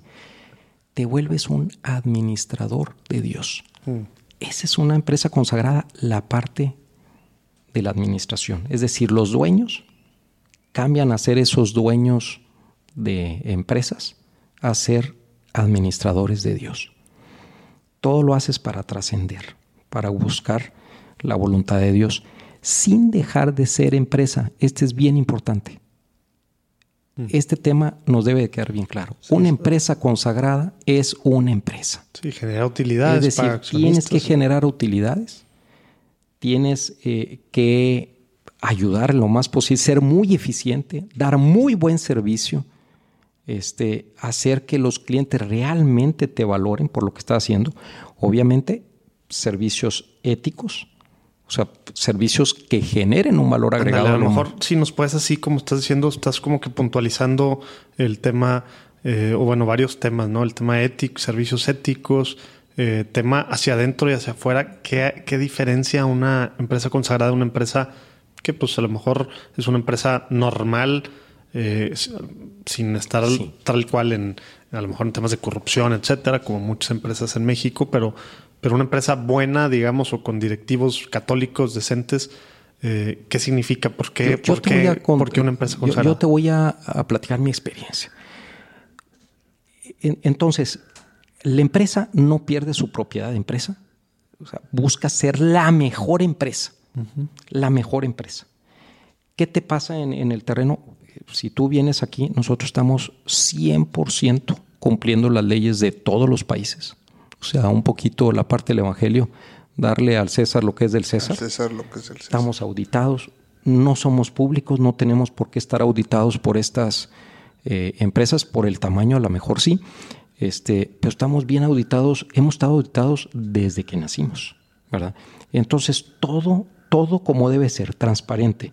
Yo, de cada peso que recibo, pago el impuesto que el gobierno mexicano. No compras facturas entonces. O sea, todo, todo lo que es un centavo que recibo, pagó. Acabo de construir mi casa. Los impuestos. Y me costó pues el 35% de más, ¿verdad? Porque pues hay que pagarle. Mm, digo, todo lo que debe ser, cumplir, las, cumplir las leyes, ¿verdad? Y hay otro tema también que te ayuda mucho la empresa consagrada. No te metes en temas, en temas de estar comprando proyectos o pagando por debajo. O sea, cualquier cosa que no va, que no va este. ¿Y eso qué tan difícil ha sido pues, en países como los que estás? Que al final, pues, digo, como México son países en desarrollo. Bueno, es que en muchos países a los que vas, tú vas a dar, a dar empleo, ¿no? Sí, pero aquí también hay una diferencia. A lo mejor es ventaja. Es que nosotros tenemos un enfoque a servir a Estados Unidos. Entonces, nuestros clientes el, digamos, de nuestras ventas, el 98% son Estados Unidos. Pero, de repente hay empresas que igual vienen aquí, que son de Estados Unidos, pero simplemente para permisos de construcción, para todo, pues tienen que hacer, o bueno, no tienen, quieren hacer cosas para hacer las cosas más rápido y a veces es difícil en estos países, ¿no? O sea, nosotros en nuestro testimonio que te podemos dar es que Dios nos ha permitido llevar la empresa o sea, sí bastante se puede, testimonio de que sí se puede hacer todo eso, transparente. A lo mejor nos bueno, fíjese que estoy recordando que estuve aquí este hace varios años llegó un fiscalista que ya se necesitaba tener un fiscalista interno, o sea, una persona muy experta porque estábamos creciendo. Entonces, además de todo eh, los auditores que tenemos de las firmas externas, necesitábamos tener esta persona. Entonces, cuando estábamos platicando, salía el tema él de, ah, pues eh, podemos utilizar esta estrategia para bajarle la utilidad a los empleados. O sea, eso, Pagar menos PTU. Eso aquí no lo vas a hacer. Lo que le toque a la persona de reparto, eso lo vas a dar. Y nos decía, nos decía esta persona, que venía de una de las firmas de estas, ¿verdad? De estas firmas grandes. Decía, es por no sé cuántos años, decía, llevo yo recibiendo instrucciones de cómo disminuir este, pues todo, todos esos pagos, ¿verdad? Todas esas compartir las utilidades. Y, pues aquí se encontraba, pues no puedo decir lo opuesto, sino lo justo, lo, lo, ético, Y entonces, pues cuidamos, cuidamos muchísimo cumplir con las leyes de cada, de cada país. Volviendo a la empresa consagrada, que es una gozada, ¿verdad? Es una gozada. Entonces, ¿qué es diferente? En una empresa consagrada amas a Dios y amas a tu prójimo. Y tu prójimo es tu empleado. Entonces, la primera prioridad de ayuda que fuimos descubriendo en este tiempo fue nuestra gente. Entonces, ¿qué nos pasó en el 2006? En el 2007 nos fuimos de retiro, todos los directores, a un centro de retiros y reescribimos nuestra, nuestros valores, los identificamos muy bien los valores, entre ellos la espiritualidad, entre ellos la espiritualidad. Reescribimos nuestra misión, nos basamos en la doctrina social de la Iglesia. Si ustedes ven nuestra misión, es eh, la doctrina social de la Iglesia y eh, el, el Concilio Vaticano II en donde te habla de todo esto. Ellos te hablan muy bien cuáles son las, las responsabilidades. No, hay que inventar el hilo negro de lo que una empresa debe hacer. Sus, Pero les voy a contar más. Es que está interesantísimo esto que les voy a decir, que es la verdadera bendición de, de todo esto. Entonces, Dios está con nosotros. Ese llamado de Dios lo pusimos en la misión. Explícitamente. Ese llamado de Dios es nuestra misión. Están los valores, que construimos, ¿verdad? si nos permites, vamos a poner en los show notes ahí este, los valores, misión y los valores de la empresa. La cultura que vivimos, todo esto. Bueno, y entonces, pues nos juntamos ese retiro. Ah, pues, el siguiente año, en el 2008. En tu oficina tienes el librito de. de ah, sí. Oh, te, digo que ah, varias personas me habían me regalaron el librito. Está muy bueno, sí, sí, sí. Eh, Saludos a Punch. Ándale, a Punch, sí, claro, el Punch. Este, el siguiente año formamos lo que ahora es nuestra oficina misión. Entonces, fíjense cómo está el tema. Es que hay que ir a fondo. Tal cual, 2007 salió luego, o 2008, después de la. 2007 nos juntamos a, la, reunión. 2008 sucedieron dos cosas muy bonitas. Hicimos, iniciamos nuestras juntas que son como cursillos, como el cursillo de líderes, este, porque tú tienes que transformar la empresa. Y no lo vas a hacer tú solo. La empresa hay que transformar con la gente, llenar la espiritualidad, compartirle ese llamado de Dios, esa misión de Dios de empresa, eh, de empresa consagrada, compartirla con tus líderes. Si no, todo esto es una ilusión.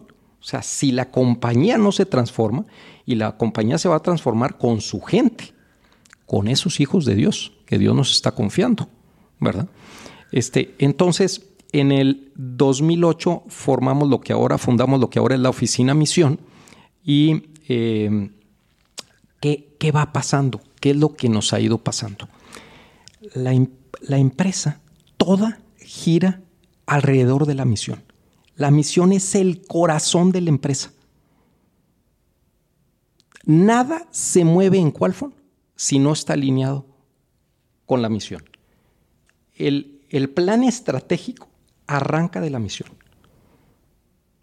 Y como empresa consagrada, nuestra principal misión es cuidar, además de crecer y dar ese valor agregado, porque de nueva cuenta les digo, no deja de ser empresa.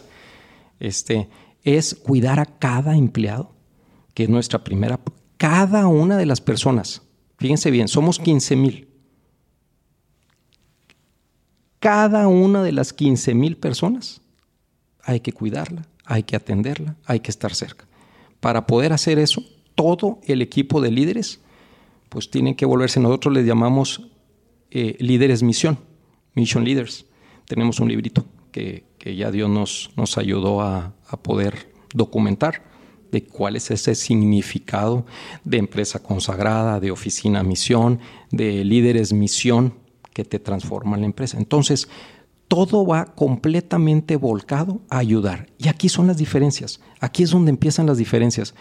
Eh, yo recuerdo que, me, que una de las preguntas que me hacen muy seguido cuando, cuando estamos platicando empresas consagradas, oye, ¿no se vuelve muy paternalista la empresa?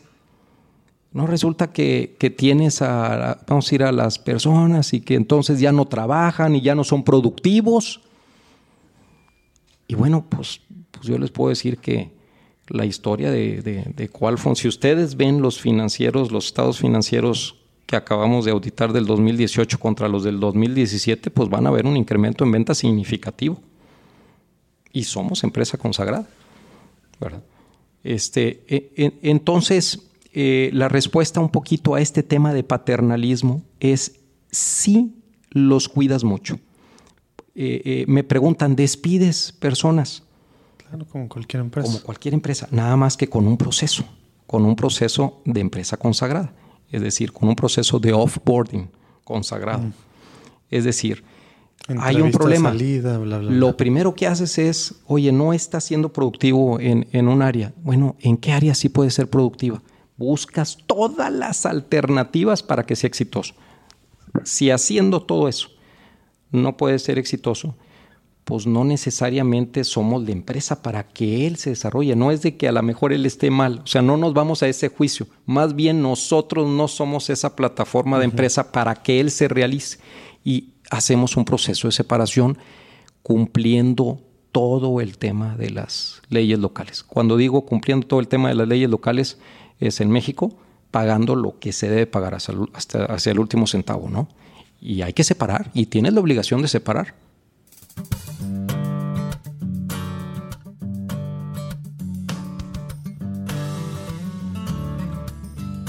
Pues nos escucha gente de todo el mundo, particularmente este último mes San Salvador y la ciudad de Guatemala han subido literal al, al número 4 y 5 de ciudades que más nos escuchan.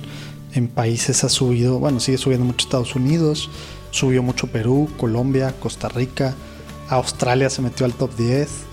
Saludos allá a la comunidad de, de latinos australianos que nos escuchan y que de repente nos escriben. Y bueno, así gente de todo el mundo nos está escribiendo, también de España. Eh, y, y, de repente, bueno, como que nos hacen preguntas, de repente como que simplemente es echar porras, etcétera. Y pues bueno, al final de cuentas creemos que se está haciendo una comunidad padre. Eh, pero pues no es para nosotros, como decimos desde el principio, no es de nosotros esto ni es para nosotros. Entonces hicimos en Facebook un grupo que se llama Comunidad Platicando en Católico, que es un, grupo cerrado, un grupo privado, no sé cómo se le diga, o sea, hay que poner ahí varias cositas, eh, preguntas que, que, hacemos al principio para conocer un poquito más quién está y ahí la cosa es que podamos preguntarnos cosas y, y bueno, así como ya se empezó a hacer, a hacer comunidad que tanta falta hace, comunidad virtual, pero bueno, hace mucha falta hoy en día. Métanse a Facebook en Platicando Católico y ahí van a ver el grupo. Ahí los vemos. Oye, y el, y el acompañamiento, esta parte interna, nos platicaste de los mission leaders.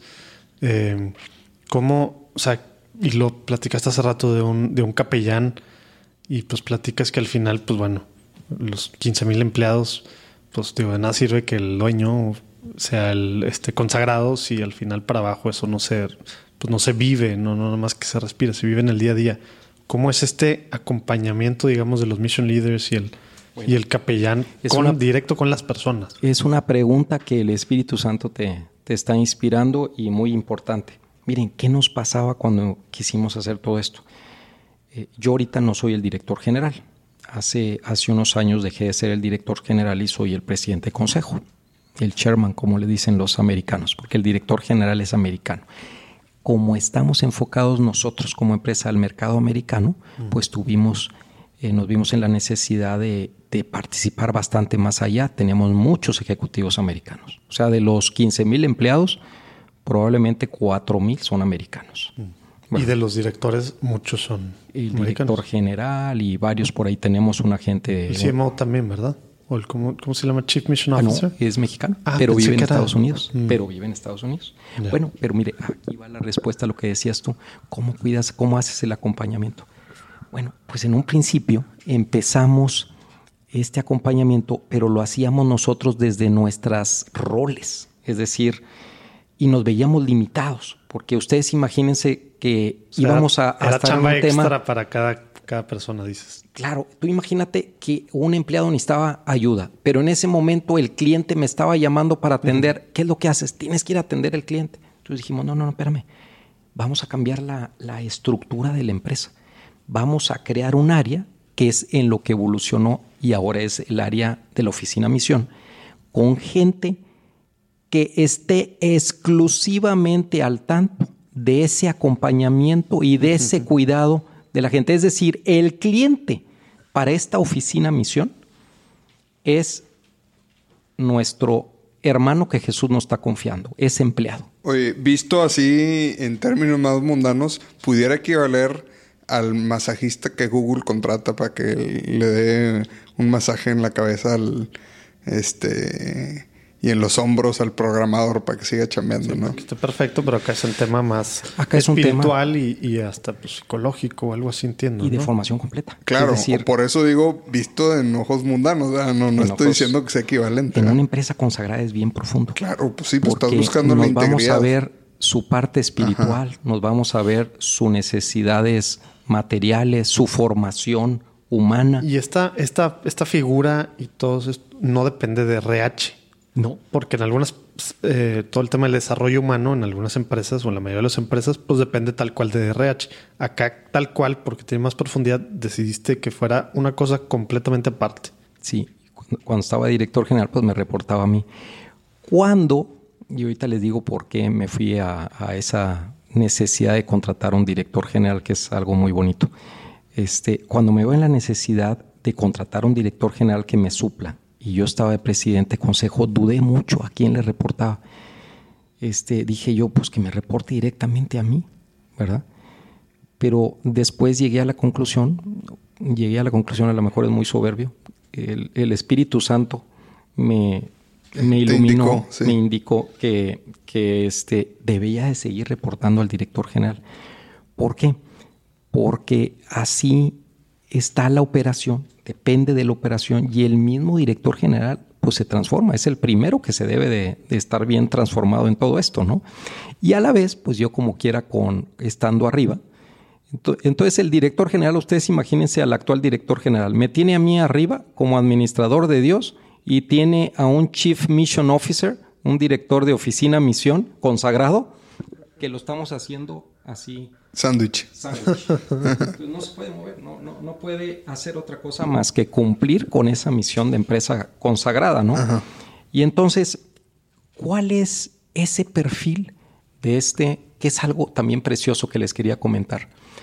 Eh, cuando contrato a este director general, uno de los primeros comentarios que me hace sobre este director de la oficina misión, dice, Alfonso, todo bien con la oficina misión, todo muy bien, nada más que piensan que el dinero se da en los árboles. Fue, la primera así, así que me dijo así de queja. Le digo, Mike, qué maravilla, Mike. Porque ese es el perfil. Esas personas que nunca les alcanzan los recursos para ayudar a las personas que Dios nos está confiando. Y hasta el momento. Oye, pero platícanos cómo no se contrapone eso con lo que dijiste hace ratito de que pues al final la empresa tiene que generar utilidades, ser productiva, etcétera, etcétera. O sea, no, no me puedo imaginar para 15 mil empleados, 20 centros o ya no sé cuántos tengan ahorita, Chief Mission Officer, cuántos, pues cómo es la estructura de, de la oficina de misión para tener acceso a todos los empleados, pues eso cuesta. Y para mucha gente podrá sonar que nos estaba escuchando a decir, no, o sea, en tema de lana, el impacto que tiene la utilidad, platícanos cómo ese, o sea, quiero pensar así como el masajista Google eh, que nos platicaba Lalo, pues Google se dio cuenta que, pues claro, es un costo, pero que al final tiene muchísimos más beneficios por cómo está físicamente los empleados.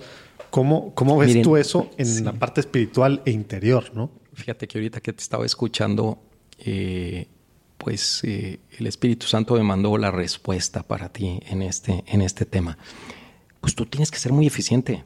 Es decir, si a ustedes, si ustedes nos ven a nosotros y nos comparan en el, en el mercado, eh, que, les tengo una, noticia muy bonita. Me acaban de mandar una, una gráfica y, pues nosotros somos privados, no aparecemos en, las bolsas, eh, vamos a decir, no estamos en la bolsa y no tenemos información pública. pero uno de los principales analistas de mercado que evalúan a las, a las empresas nos acaban de poner dentro de los major contenders mm. de esta industria mundial. todavía, estamos, todavía estamos lejitos de esos 10 este, líderes, pero ya estamos en este digamos que en, en, el, cuadrante, digamos. En el cuadrante, en el cuadrante de los 25 major contenders. Wow, de este, BPO. de BPOs, que son, en el BPOs tiene muchísimos y tienen muchísimos muy buenos de la India y muchísimos muy buenos de todos lados, de Estados Unidos, de Europa, ¿verdad? Este, muy buenos. En eh, bueno, entonces, ¿cómo, cómo, ¿por qué saco este comentario? Porque nosotros tenemos que ser muy eficientes. Es decir, ayudar tenemos que conseguir dos cosas al mismo tiempo. Y esa es la parte dura de una empresa consagrada. Tienes que ser una excelente empresa. Y cuando digo excelente, tienes que ser muy rentable. Tienes que ser muy eficiente. Dar muy buenos servicios. Y al mismo tiempo, ayudas.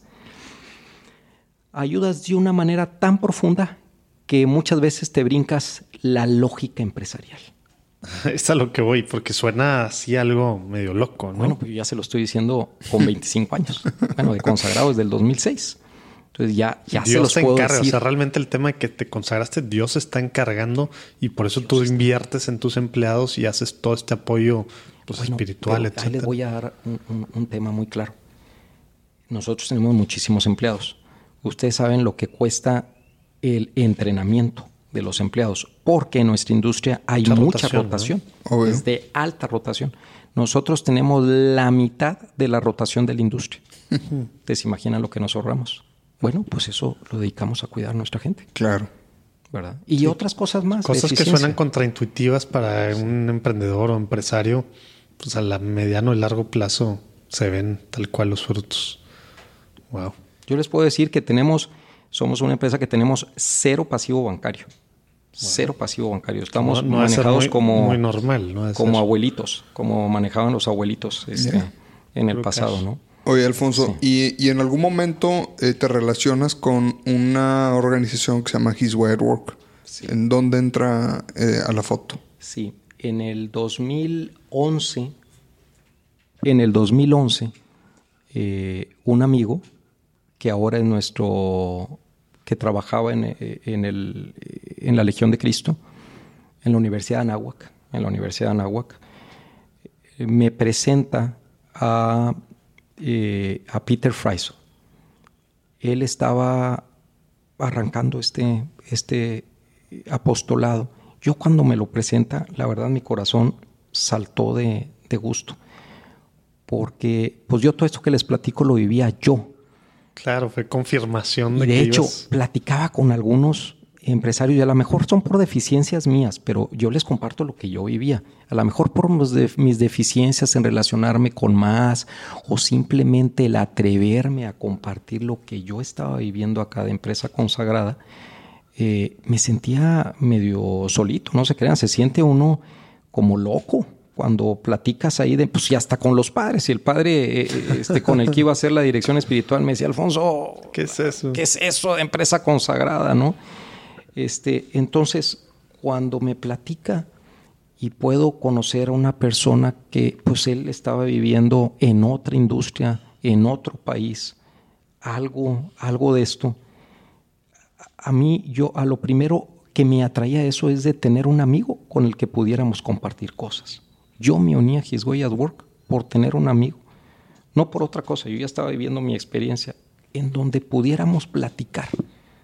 Dos administradores de Dios poder, poder platicar. Si a, mí me, si a mí me preguntan por qué estás en His Way at Work, es porque una, es una plataforma en donde podemos eh, compartirnos experiencias. La importancia, yo creo que ha sido un tema muy constante en todos, la importancia de la comunidad, ¿no? de tener un hermano con quien poder tal cual hablar las cosas. Sí, identificarse, aconsejarse, este, obviamente hay un proceso, lo mismo. Hay un proceso constante de discernimiento de lo que Dios por medio del Espíritu Santo te va indicando, pero pues también la parte humana es, pesada, ¿no? Somos humanos, este, y poder compartir eso con un hermano, pues es también muy enriquecedor. Necesitamos también de otros hermanos, ¿verdad? necesitamos de otros hermanos. Entonces todo esto te ayuda, porque vivir en comunidad eh, te ayuda a perseverar.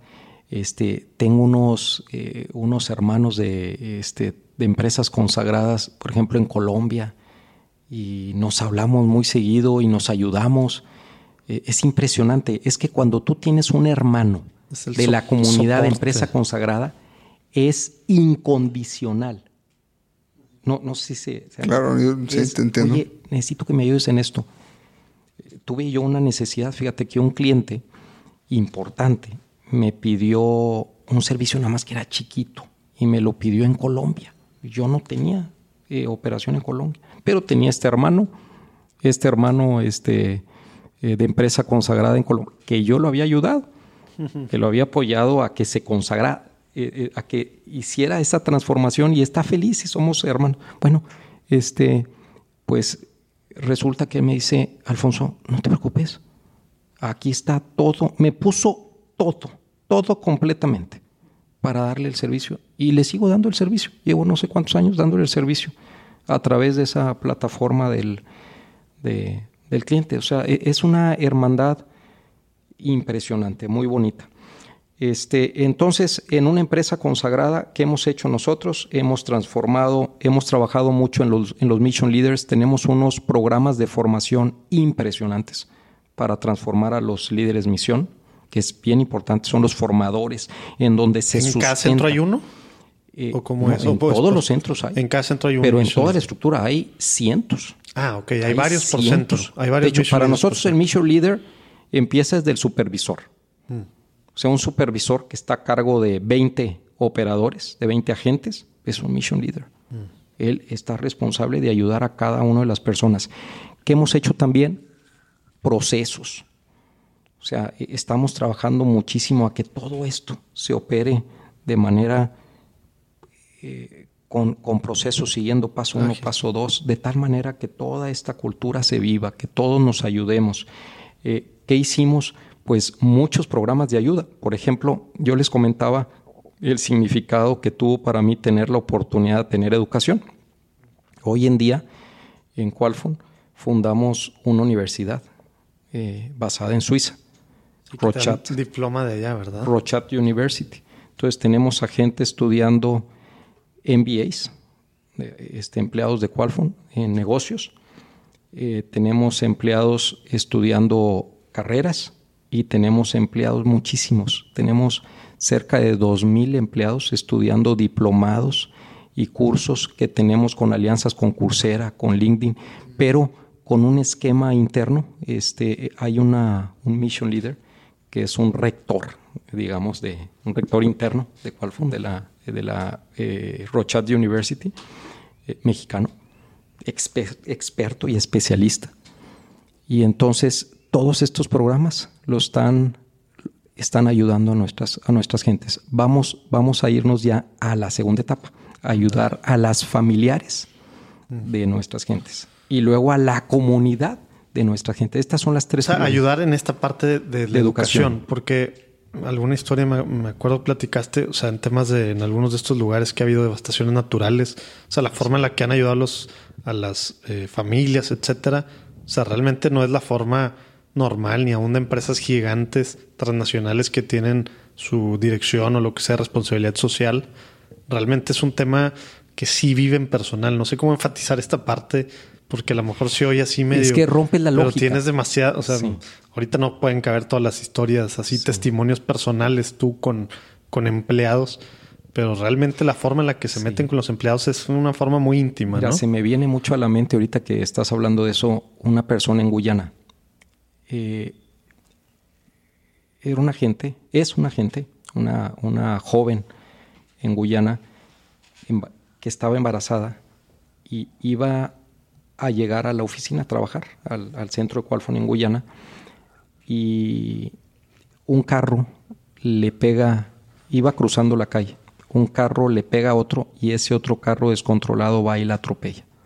Y queda ella tendida ahí en, el, en la calle, pero todavía consciente, todavía estaba consciente. Y eh, lo primero que hace ella es, llamen al capellán. Tenemos una serie de capellanes en todos los centros que lo único que hacen es estar atendiendo a nuestra gente. Gente, capellanes preparados. No son sacerdotes, son personas laicas preparadas, pero preparadas psicológicamente, preparadas sea, que una dirección espiritual sin ser sacerdotes. Que Hagan de cuenta que es un como si hubiera estudiado el sacerdote y no hubiera terminado, es decir, como una parte de, de ser sacerdote. Pero pueden... Ese es su puesto. Ese es su puesto. O sea, en cada centro hay capellán que se dedica 100% a estar platicando con las personas. dependiendo del número de gente. Y acompañándolos en medio de su vida, pues de cada quien tenemos muchos planes, planes de vida. Este, tienes una persona enferma, ahí va el capellán a tu casa, al hospital este, tienes un problema familiar con tu esposo, con tu esposa, o eres una mamá soltera, entonces tienes todo, o estás en depresión. Uy, es que les puedo contar mucho, pero siguiendo con este caso, ella le llama, llamen al capellán, entonces el capellán baja rapidísimo. En este país les tenemos un seguro, un seguro médico que solamente lo tiene el 1% de la población.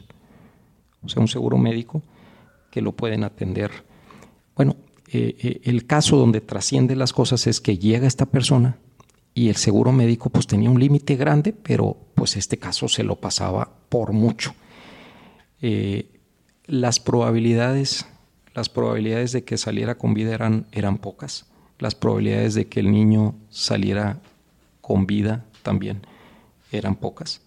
Fíjense, lo que estaban los doctores decidiendo y que deciden, dicen, vamos a enfocarnos en la, en la mamá a salvarla y vamos a olvidarnos del bebé porque había quedado quebrada de la cadera y todo eso, o sea, no podía ayudar a ella. Este, nace el bebé y el bebé está perfecto y sanísimo, perfecto y sanísimo. Eh, en, ese momento que están ahí, nos llega la llamada de inmediato. Nos llegan, oye, este, si queremos que la atiendan bien este grupo de doctores, tenemos que pagar una cantidad grandísima y además las probabilidades de que salgan bien las cosas son bajas. Bueno, como empresa consagrada, ahí estuvimos. Ahí estuvimos. A ver, vamos a apoyarla en todo. O sea, tiene un fondo para esos casos. Tenemos fondos para esos casos y a veces nos saltamos el fondo y, nos bordamos, nos volamos la barda en eso. Pero siempre estamos bien. O sea, en la historia que llevamos nosotros, no, hemos dejado de ser una empresa este... ¿Qué es lo que suena contraintuitivo? Porque obviamente cuando quitas a, Dios de la ecuación, pues suena algo bien loco, ¿verdad? O sea, no, no suena algo que va contra toda mente empresarial, ¿verdad? Y ya regresó a trabajar. Su bebé está sano y creciendo. Imagínense, nada. además era una mamá joven, pero que tenía otros tres o cuatro bebés más. O sea, era algo, era algo que esa es una empresa consagrada. Y por eso les digo que pasa las rayitas de la lógica hay momentos en que pasas la rayita de la lógica, ¿verdad? pero es una gozada, es una gozada, una empresa consagrada.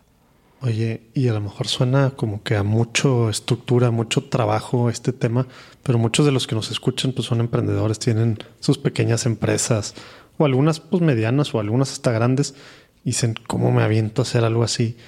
Eh, yo creo que algunos pues le están dando ganas de hacer algo así. ¿Qué es el primer paso que tienes que hacer para, consagrar tu empresa? Yo los invitaría a que platicaran con, con His Way Work. Que vamos, se vamos a, tener pronto a Armando del Bosque. Armando del Bosque que les que platicaran porque eh, todas estas experiencias. Pero digamos, uno, vamos a poner el contacto de él, eh, etcétera. Pero antes de, o sea, ¿qué tienes que hacer? Orarlo, llevar a un padre, ver algo de la estructura. ¿Qué es el primer pasito así muy sencillo? Yo creo que si ya andas Fíjate, José Manuel, yo les he platicado mucho del llamado. Esa cosquillita que tú estás diciendo, y si ya andas pensando en qué debo de hacer y qué esto, ya te llamó Dios. ya traes el llamado Responde. de Dios. Entonces ahí es corroborar efectivamente, ir, ir, ir con tu, con tu sacerdote, con tu, con tu esposa, con tu esposo. hay diferentes casos, con el amigo. Oye, yo traigo esta inquietud. Y entonces encauzar la inquietud si hay una persona, y, a mí me toca, pues con muchísimo gusto la oriento para que sigan en, los siguientes pasos. Eh, hay diferentes, miren, no hay una fórmula de, es que ser empresa consagrada eh, tienes que hacer el paso uno, dos y tres y ya, ese es el orden. No, o sea, con Dios, con Dios tú puedes, son llamados únicos, Son llamados únicos para tu empresa, para tus empleados, y las para tus circunstancias, pues, es- circunstancias que tú estás viviendo. Y aunque seas del que haga lo mismo, pues te vas a encontrar diferencias en los, en los llamados, ¿no? Este, de, de las empresas, cómo, cómo trasciendes y cómo te realizas plenamente con Dios, ¿no? En, en tu empresa, aunque haga lo mismo, ¿verdad? Claro, me puedo imaginar. Así como las personas, que somos no sé cuántos billones ya, pero somos únicas, pues cada empresa pues igual va. Y cada quien tiene su camino. Aparte, digo, el llamado puede ser el mismo, a ser consagrada, pero el camino... Oye, una cosa importante que hablando de empresas consagradas y de estas cosas de escuchar el Espíritu Santo, pues allá por el 2007 nos llega una empresa muy buena Ah, me acordaba yo algo así. invitándonos a, a este... Querían comprarlos, ¿verdad? Sí, sí, sí, sí. Y entonces pues uno, no querían comprarnos, querían fusionar, que nos fusionáramos. JV. Ser parte de un grupo más Sí. grande. Y entonces pues yo Que quedaba... era de los top, ¿verdad? Yo Top, no top. quedaba siendo el primero porque era un- una empresa europea muy grande, pero quedaba súper bien porque nosotros éramos bastante más rentables que ellos. Entonces, por la rentabilidad quedaba con un porcentaje. Pero pues, en, en oración con Dios, Dios, ¿qué quieres? Y luego, pues ustedes saben que nosotros somos empresa consagrada al Sagrado Corazón de Jesús con la intercesión de la Virgen María de Guadalupe y la protección del Arcángel Miguel, ¿verdad? Bueno, pues Señor, ilumínanos, dinos qué, qué quieres de, de- de- esto. Pues resulta que el director general de esta empresa se llama Jesús. El, el- el fundador y presidente consejo, José María. Y el director de operaciones, Miguel. Todas estas cosas, Señor, ¿qué nos quieres decir con todo este tema? Bueno, la verdad es que luego Dios nos como que nos aclara las cosas y no nos fusionamos, gracias a Dios, ¿verdad? No era, es una empresa súper buena, pero íbamos a perder nuestro llamado, ese llamado específico que Dios. Y este tema que le estoy diciendo, de vender o no vender las empresas, me acaba de llegar un empresario consagrado con ese mismo tema, con ese mismo tema y para perder el control.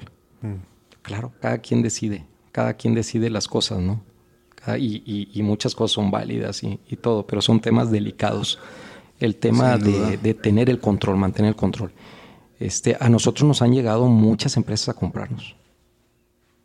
Nos llegó a comprarnos la empresa más grande del mundo, de las más grandes del mundo de acá y de nuestra industria. Y nosotros nos hemos mantenido, pero si alguien hubiera decidido otra cosa, bueno, pues todo es, todo es en tu relación con Dios. Claro. Para mí como administrador, este, eh, el estar aquí en la empresa, tengo otras cosas más importantes que andar vendiendo la empresa y, y dedicándome a, a este, pues, a- Hacer billetes. exactamente.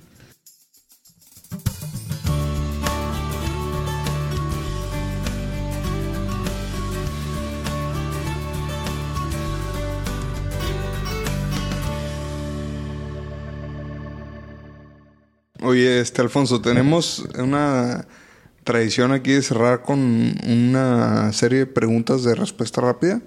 Eh, eso significa que pues en una o dos oraciones nos puedes contestar. O sea, no es tanto para entrar al tema, sino que nos des así un consejo o, o a bote pronto lo que se te viene. Este, no es polémica, pero a mí me gusta decir que es la sección polémica.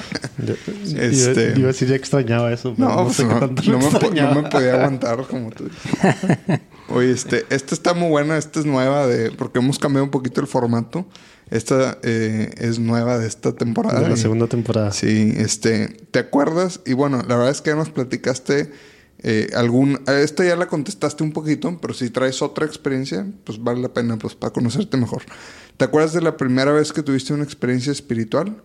¿Te acuerdas a qué edad fue? Y así muy en concreto, ¿cómo fue esta experiencia espiritual?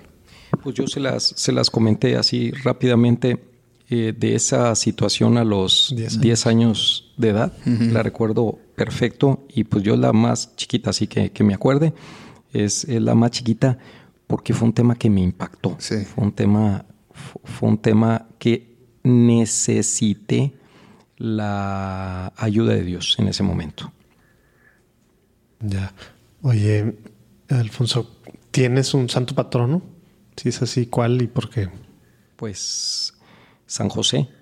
Ándale. San José, pues primeramente, pues porque, primero por la Sagrada Familia, ¿verdad? Por el rol que le tocó a él, eh, por su sencillez, por su humildad, por su bajo perfil, pero al mismo, al mismo tiempo la importancia y el rol que tiene, ¿verdad? Y como empresario, como empresa consagrada, pues San José tenía su negocito. Claro, tenía patrono de temas de trabajo, ¿no? Temas de trabajo. Entonces, San José, de hecho, yo les decía nuestra consagración y, así nos consagramos. No, está San José en esta consagración, pero posteriormente agregamos a San José a nuestra consagración. Mm. Entonces San José es parte de nuestra consagración actual. Justo nos, en la primera temporada, el padre Carlos Gómez de Phoenix nos, nos recomendaba mucho y nos dijo el impacto que él había tenido a lo que yo no había escuchado, que era esto, la consagración, y nos dio una estampita y por ahí la subimos, de consagrarse a, los tres sagrados corazones de Jesús, de María y San José, y unas oraciones que yo nunca me vea, ni siquiera me había topado. Y se me hace padrísimo, digo, y tú también, como que es algo que, que sí está, pero como tú dices, a veces San José, pues, ¿cuánto habla la Biblia de él, verdad? Sí, claro. Casi nada, ¿verdad? Pero pues fue súper importante y es súper importante. Imagínate nada más. No, momentos muy trascendentales del Nuevo Testamento ahí este, pues pasan por decisiones que él tomó. Por decisiones que él tomó. Y aquí, bueno, pues también tenemos al Arcángel Miguel, es, es este, le rezamos mucho, que nos proteja. Porque en temas de empresa consagrada, híjole, tienes ataques por todos lados. Eso ¿eh? podría ser otro episodio, sí, el tema de ataques. Si, uno que estaba intentando, ¿verdad? En el día a día ser católico, seguir más a Dios en una persona ahora una organización de 15 mil personas. No saben todo lo, que, pues lo que, pasas, de cosas increíbles que ni te imaginas, que ni te imaginas. Y, luego ya le vas aprendiendo, ya sabes que, así estás, ¿verdad? Pero pues también las bendiciones abundan, ¿no? Sí, sí, sí, sí. Oye, Alfonso, ¿qué significa ser católico hoy en día? Mira, ese es ese es un tema que lo meditamos nosotros mucho, mi esposa y yo, y en la familia. Eh, el tema de la fe, en nuestro caso, pues nuestra fe católica, que con esa nacimos, eh, es algo muy profundo, es esa cercanía con Dios, es realmente vivir una vida coherente con tu fe. Es decir, tener claro cuál es tu propósito en la vida. Yo te diría, en resumen del católico, si los católicos tuviéramos claro que estamos en esta vida para ganarnos la vida eterna, para ganarnos el cielo, nuestras acciones serían completamente distintas. Otra historia. Otra historia. Mari Carmen, mi esposo y yo, esto lo reflexionamos mucho. Yo les hablaba de una misión de empresa consagrada. Nosotros tenemos una misión de familia. Y les decía que esa misión de empresa consagrada es el corazón de todo lo que hace la empresa. Pues nuestra misión de familia es que no le inspiró Dios, es en lo que hacemos y lo que nos enfocamos en familia a cumplir. Y en ello está la coherencia de vida. Es decir, no andamos buscando los recursos y el dinero es un medio, pero siempre y cuando que te ayude a conseguir la vida eterna. A conseguir la vida eterna. ¿verdad? ser otro tema, el tema de las familias. Pero bueno, vamos a tener muchos temas pendientes. Oye, Alfonso, ¿tienes alguna oración eh, ejaculatoria o algo así que, que nos quisieras platicar, eh, compartir, que pues que rezas de forma seguida? Pues yo realmente las jaculatorias que recuerdo eran de las que rezaba con mi mamá. Ella rezaba algunas jaculatorias. Mi mamá falleció muy joven. Eh, falleció justamente ese año que estaba fundando Qualfon en ese, en ese mismo año murió, murió a los, a los cuantos meses de, haber fundado Qualfon.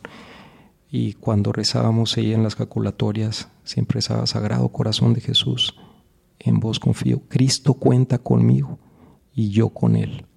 Rezaba, Cristo cuenta conmigo y yo con Él. Y estas jaculatorias las, las recuerdo y las repaso pues en todo momento, ¿no? Y vienen de Esa segunda es muy, muy viva ahí de, los cursillos de cristiandad y es muy bonita. Ella, ella vino a un cursillo de cristiandad, ella y mi papá vinieron aquí a, un cursillo de cristiandad, quizás ahí la... Pero para mí, que la escuchaba desde niño rezando rezando con ella, pues esas jaculatorias las he seguido. Para mí son, son especiales. Oye, este, pues sabemos que todos tenemos el llamado, el llamado a la santidad, ¿no? Entonces, para alguien que está buscando cumplir este llamado, este, darle el sí al Señor, ¿qué tip práctico le puedes dar? Eh, pues que le pueda servir, que nos pueda servir para pues, seguir en este camino. Para ser santos. Para ser santos. O sea, aquí dices tú, este, si es una cosa que puedes hacer prácticamente, haz esto todos los días acercarte a la Eucaristía. Ve a misa. Ve a misa, acércate a la Eucaristía. Haz oración durante el día. O sea, las cosas sencillas. La, la, intimidad con Dios. Yo te diría que es lo que te ayuda a perseverar, lo que te ayuda. Lo decía Susana, la intimidad con Dios es algo muy bonito que nos cuesta mucho trabajo aceptar inclusive descubrir, o sea, porque no, nos damos esa oportunidad, ¿no? A veces traemos una falsa imagen de un Dios lejano, ¿no? Y lo que busca Dios es tener una relación personal con nosotros, íntima. Y es que está contigo, está todo el tiempo, está acompañándote.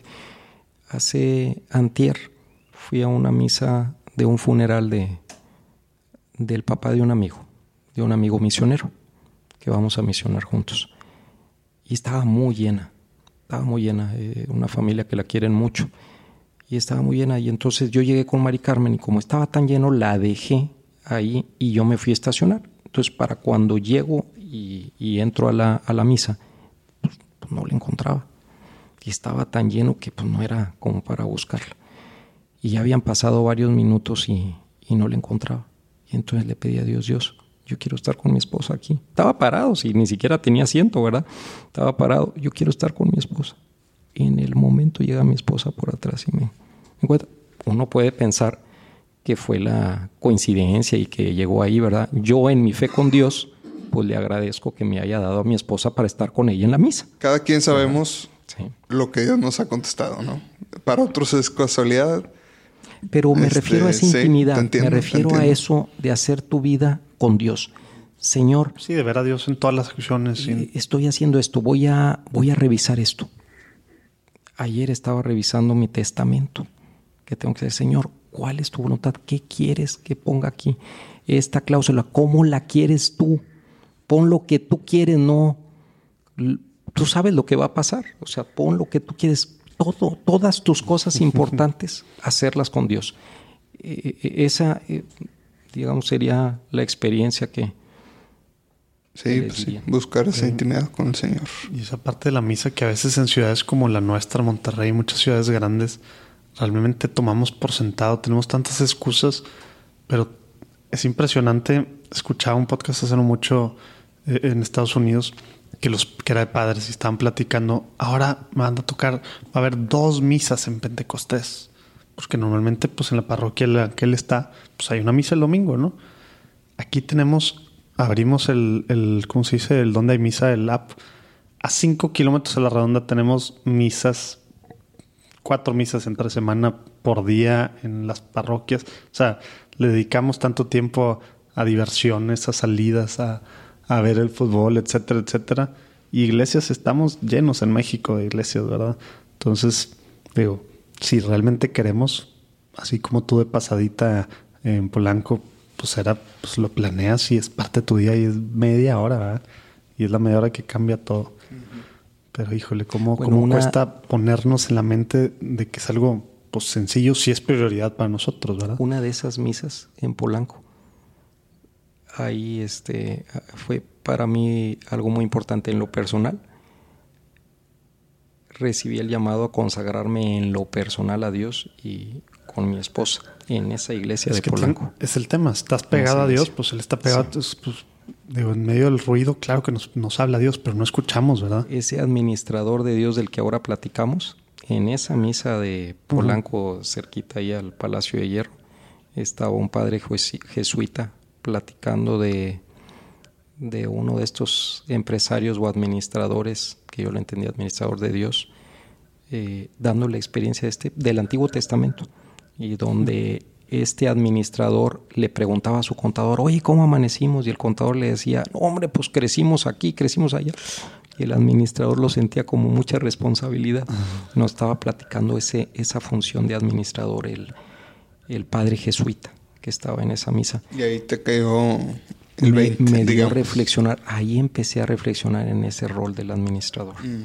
de Dios que ahora pues me toca tener aquí, ¿verdad? Pues la importancia de estar ahí y estar, como decías hace rato, escuchando, ¿no? Oye, Alfonso, ¿algún, algún libro que nos puedas recomendar eh, que crees tú que, o en este tema o en cualquier otro tema, hace ratito platicaste de Jacques Philippe, pero algún, algún libro que crees que nos pueda ayudar espiritualmente? Espiritualmente. Digo, puede ser también tema de negocios, cualquier libro que nos recomiendes. Déjamelo.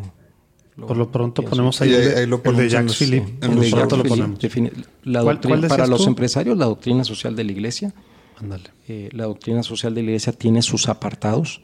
Les puedo decir dónde están los apartados Ándale, que te bien. habla de dónde sacamos nosotros nuestra misión. Ok. Eh, este, la- el Concilio Vaticano II, que es, que es buenísimo, ¿verdad? Sí, tiene un- toda una sección, ¿verdad? Tiene una sección, ¿verdad? De donde, donde te habla de todo esto. Y bueno, hay varias encíclicas que específicamente han hablado de estos temas, ¿no? Desde León XIII, Rerum Novarum, etcétera. El tema de las empresas y su responsabilidad hacia adentro y hacia afuera. Pero bueno, Y hay varios libros. Carlos Llano tiene unos libros también de, de la empresa y el, vamos a decir, esa trascendencia que debemos de tener nosotros, ¿no? O sea, hay, hay, y, y hay uno que hizo Qualfon también, ¿verdad? Un librito. hay un librito. Oye, ¿está a la venta? No, no, no, es que nosotros en realidad interno. todo nos sirve internamente, nos sirve porque a los nuevos líderes, a los nuevos líderes que hay que formar, Mm. pues todo eso ellos conocen. Es todo un tema, un, todo un tema. La legalidad en Estados Unidos eh, a nosotros nos pueden demandar en cualquier momento.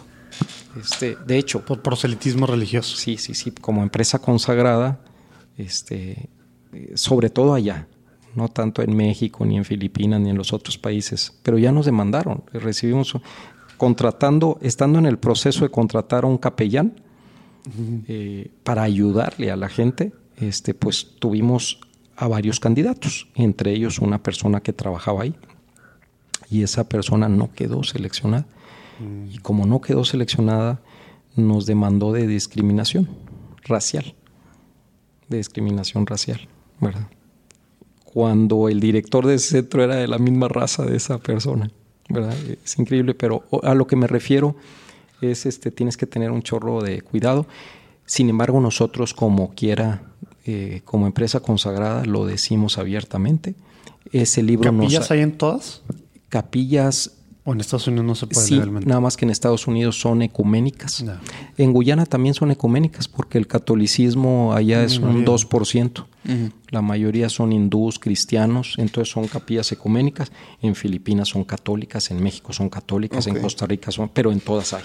Ya. Si vas a México te vas a encontrar la capilla este, en, en el centro de México. Oye, esto no nos platicaste, pero hablando de eso, eh, durante el día hay una hay un espacio para que la gente pueda. eh, orar, Eso es ¿verdad? importantísimo. Una empresa consagrada reza. Entonces, aquí van a ver explícito este, la imagen. Este es un centro chiquito, es un centro administrativo. Es el único centro de la organización de Qualfon que es así. Este, todos los demás son centros de operaciones bien grandes que hay Ajá. cientos de personas trabajando Esto es como el corporativo. sí, sin ser corporativo, porque aquí no llegan los clientes. Los clientes americanos van ellos a los centros de Sí. operaciones Donde se les va a su servicio. ahí donde se les va el servicio. Mm. Este, pero aquí, ¿qué hacemos? Eh, en cierto momento nos invitan a rezar. Eh, iniciamos juntas Todos los días. Todos los días. A Iniciamos hora, juntas una campanita. rezando. Aquí tenemos un oratorio, tenemos misas, tenemos misas. Eh, eh, puedes tener con el capellán, puedes tener una revisión de tu, pues, tu vida espiritual también. Todo con permiso. Es decir, esto es voluntario, lo espiritual. Porque no es obligatorio ser No católico obligatorio. para ser para ser empleado de Qualfon. No, para no. empezar, ¿verdad? de hecho, tenemos eh, simplemente. hay que dejarlo muy claro esto, porque a lo Eh, mejor hay gente que está sí. pensando, ah, es que yo tengo aquí de otra denominación o de otras. No tiene nada que ver, ¿verdad? Bueno, ese es un punto muy importante, el tema de cómo convives con otras denominaciones. Nosotros somos una empresa consagrada y el valor es de espiritualidad. El valor no es ser católico, es de espiritualidad. Y aunque somos empresa católica y damos un testimonio de todo esto, nuestro objetivo no es la conversión en sí. Que bueno, nuestro objetivo es que sean mejores personas, que si es un católico sea un mejor católico, que si es un hindú sea la mejor versión del hinduismo. Pero digo, yo les comparto que nada más en el equipo ejecutivo tenemos judíos, hindús, cristianos, católicos, o sea, nada más en el grupito de los directores, ¿verdad?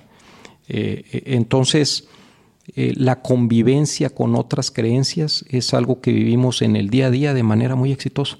Ah, ahorita estoy recordando un evento en uno de estos países y estaba el presidente de ese país ahí con nosotros en, pues, en la apertura de un centro nuevo, era la apertura de un centro nuevo y empezamos con oración.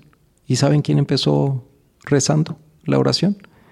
el líder espiritual de los musulmanes del país, el líder espiritual de los hindús de ese país y el obispo católico que siempre nos acompaña. Como empresa católica, empresa consagrada y de inspiración católica, siempre estamos de la mano de la iglesia local. Siempre de la mano de la iglesia local, la diocesana. Siempre de la mano de ellos, del párroco, del obispo, ¿verdad? Y entonces así empezamos, con el presidente del país y, empezamos con los tres líderes espirituales, rezando. Wow. Oye, este Alfonso, con mucha humildad, eh, ¿hay algo, alguna cosa por la que quisieras que intercediéramos nosotros y pues la gente que está escuchando? Sí, sí, sí, claro. Quisiera que pidieras mucho por, eh, por todos nosotros, que, que pidieras mucho por los líderes. Estamos buscando reinventarnos reinventarnos. Y justamente eh, tuve... Es que son 25 años casi. 25 años. En, en, estos 25 años nos hemos reinventado. Pero ahorita tenemos que reinventarnos nuevamente. Y justamente estaba calibrando, le pedí esto a nuestro director general. Y lo primero que tienes que hacer es que nos entendamos bien de qué se trata la, esa reinventada. ¿Hacia dónde? ¿Verdad? Y, y una de las cosas que, que, me, que me invita a reinventarnos es precisamente cómo podemos ayudar mejor todavía. Y por eso les hablaba de los procesos. ¿Hacia adentro? Hacia adentro. Hacia adentro y hacia afuera. A, a, las dos. Cómo ayudar más, mejor a, nuestra gente y cómo podemos ayudar a nuestros, eh, a las comunidades en las que participamos. Y también pues reinventarnos con todos los cambios que están ocurriendo en el mundo. Es que el mundo está cambiando. Sí, no puede uno quedarse estático si no, se te puedes quedar estático y nosotros no somos la excepción. Y si no nos reinventamos, pues al rato ustedes escucharán la historia de lo que fue, cuál fue. ¿verdad? Si no nos reinventamos, entonces recen mucho porque estamos, estamos en, en, esa, en esa parte, ¿no? Sí, porque Digo, por lo que platicamos, digo, al ser empresa consagrada, pues tan, son blanco. Obviamente al enemigo no, no le gusta que haya estas cosas, ¿verdad? Entonces, pues todavía más difícil ahí para, para agregarte en, pues, en nuestras peticiones diarias. A ti y a Cualfon, Alfonso. Oye, ¿crees que nos faltó preguntarte algo o que o nos quisieras compartir alguna última cosa? Sí, eh, les quiero compartir algo que que no salió, pero que es bien importante decirle como empresa consagrada. Todo lo medimos, la ayuda. Todo está medido y eso es bien importante.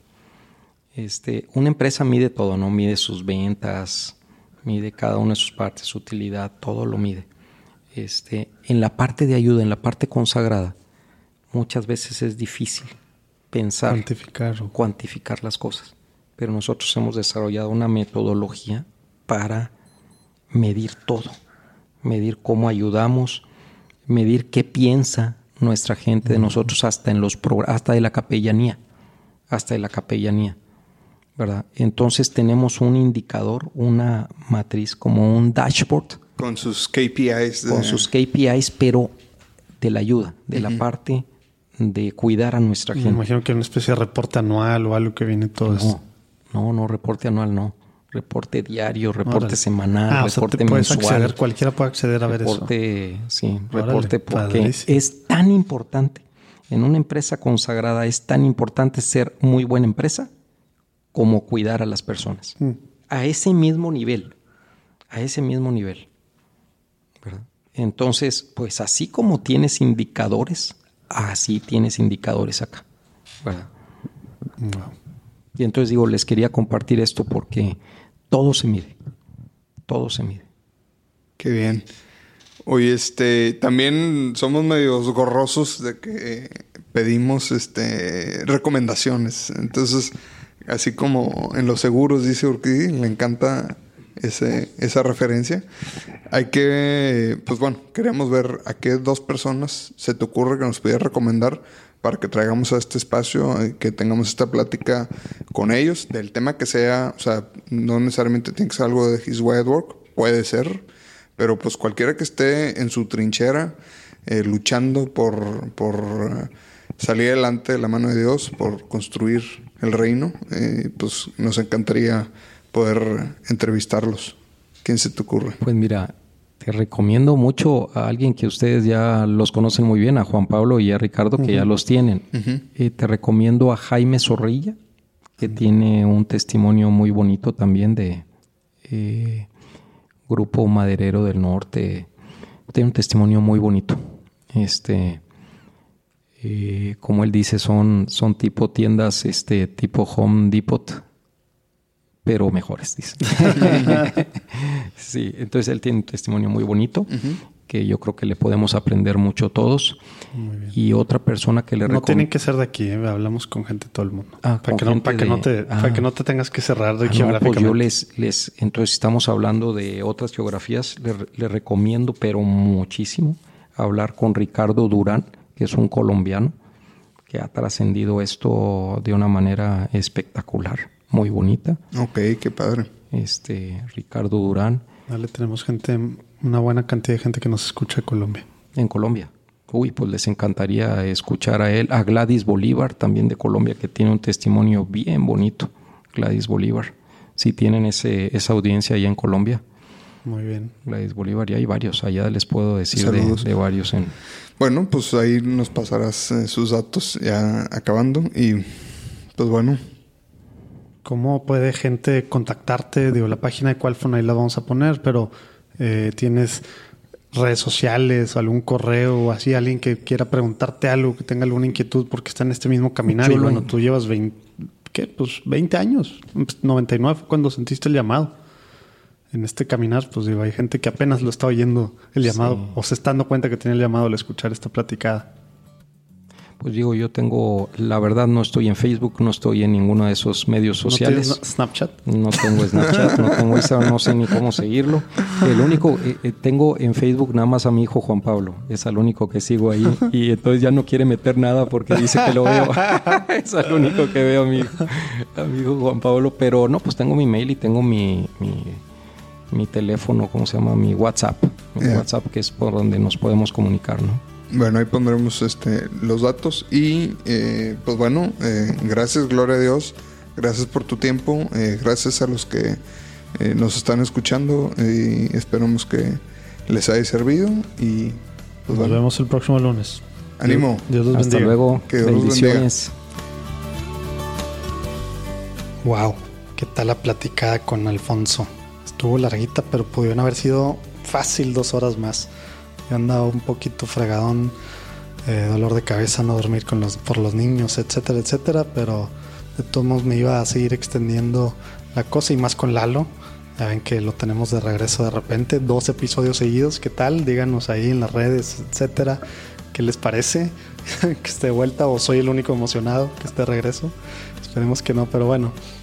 Realmente nos emocionamos mucho con la plática con Alfonso, hombre de Dios que está haciendo mucho, no nomás para su empresa, sino como, como ejemplo. Imagínense tener a muchos como él, empresarios católicos, realmente trabajando en pro de extender el reino de Dios en la tierra.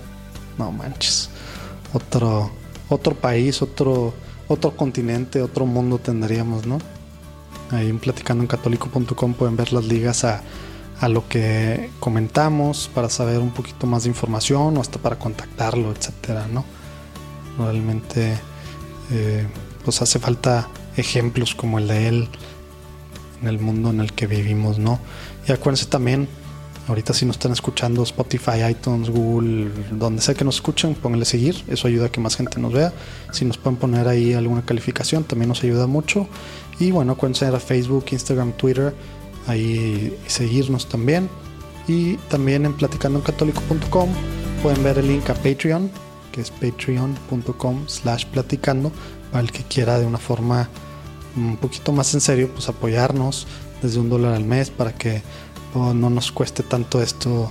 Todo cuesta, como saben, página, hosting, de todas estas cosas, todo este rollo. Entonces, bueno, ahí se pueden meter. La próxima semana vamos a tener una invitada padrísima, la famosa monja tuitera que está en España, aunque es Nika, la hermana Siskia, eh, o la madre Siskia, o Siskia para la raza. Eh, se pone buena la cosa ahí para que nos escuchen el próximo lunes. Dios los bendiga.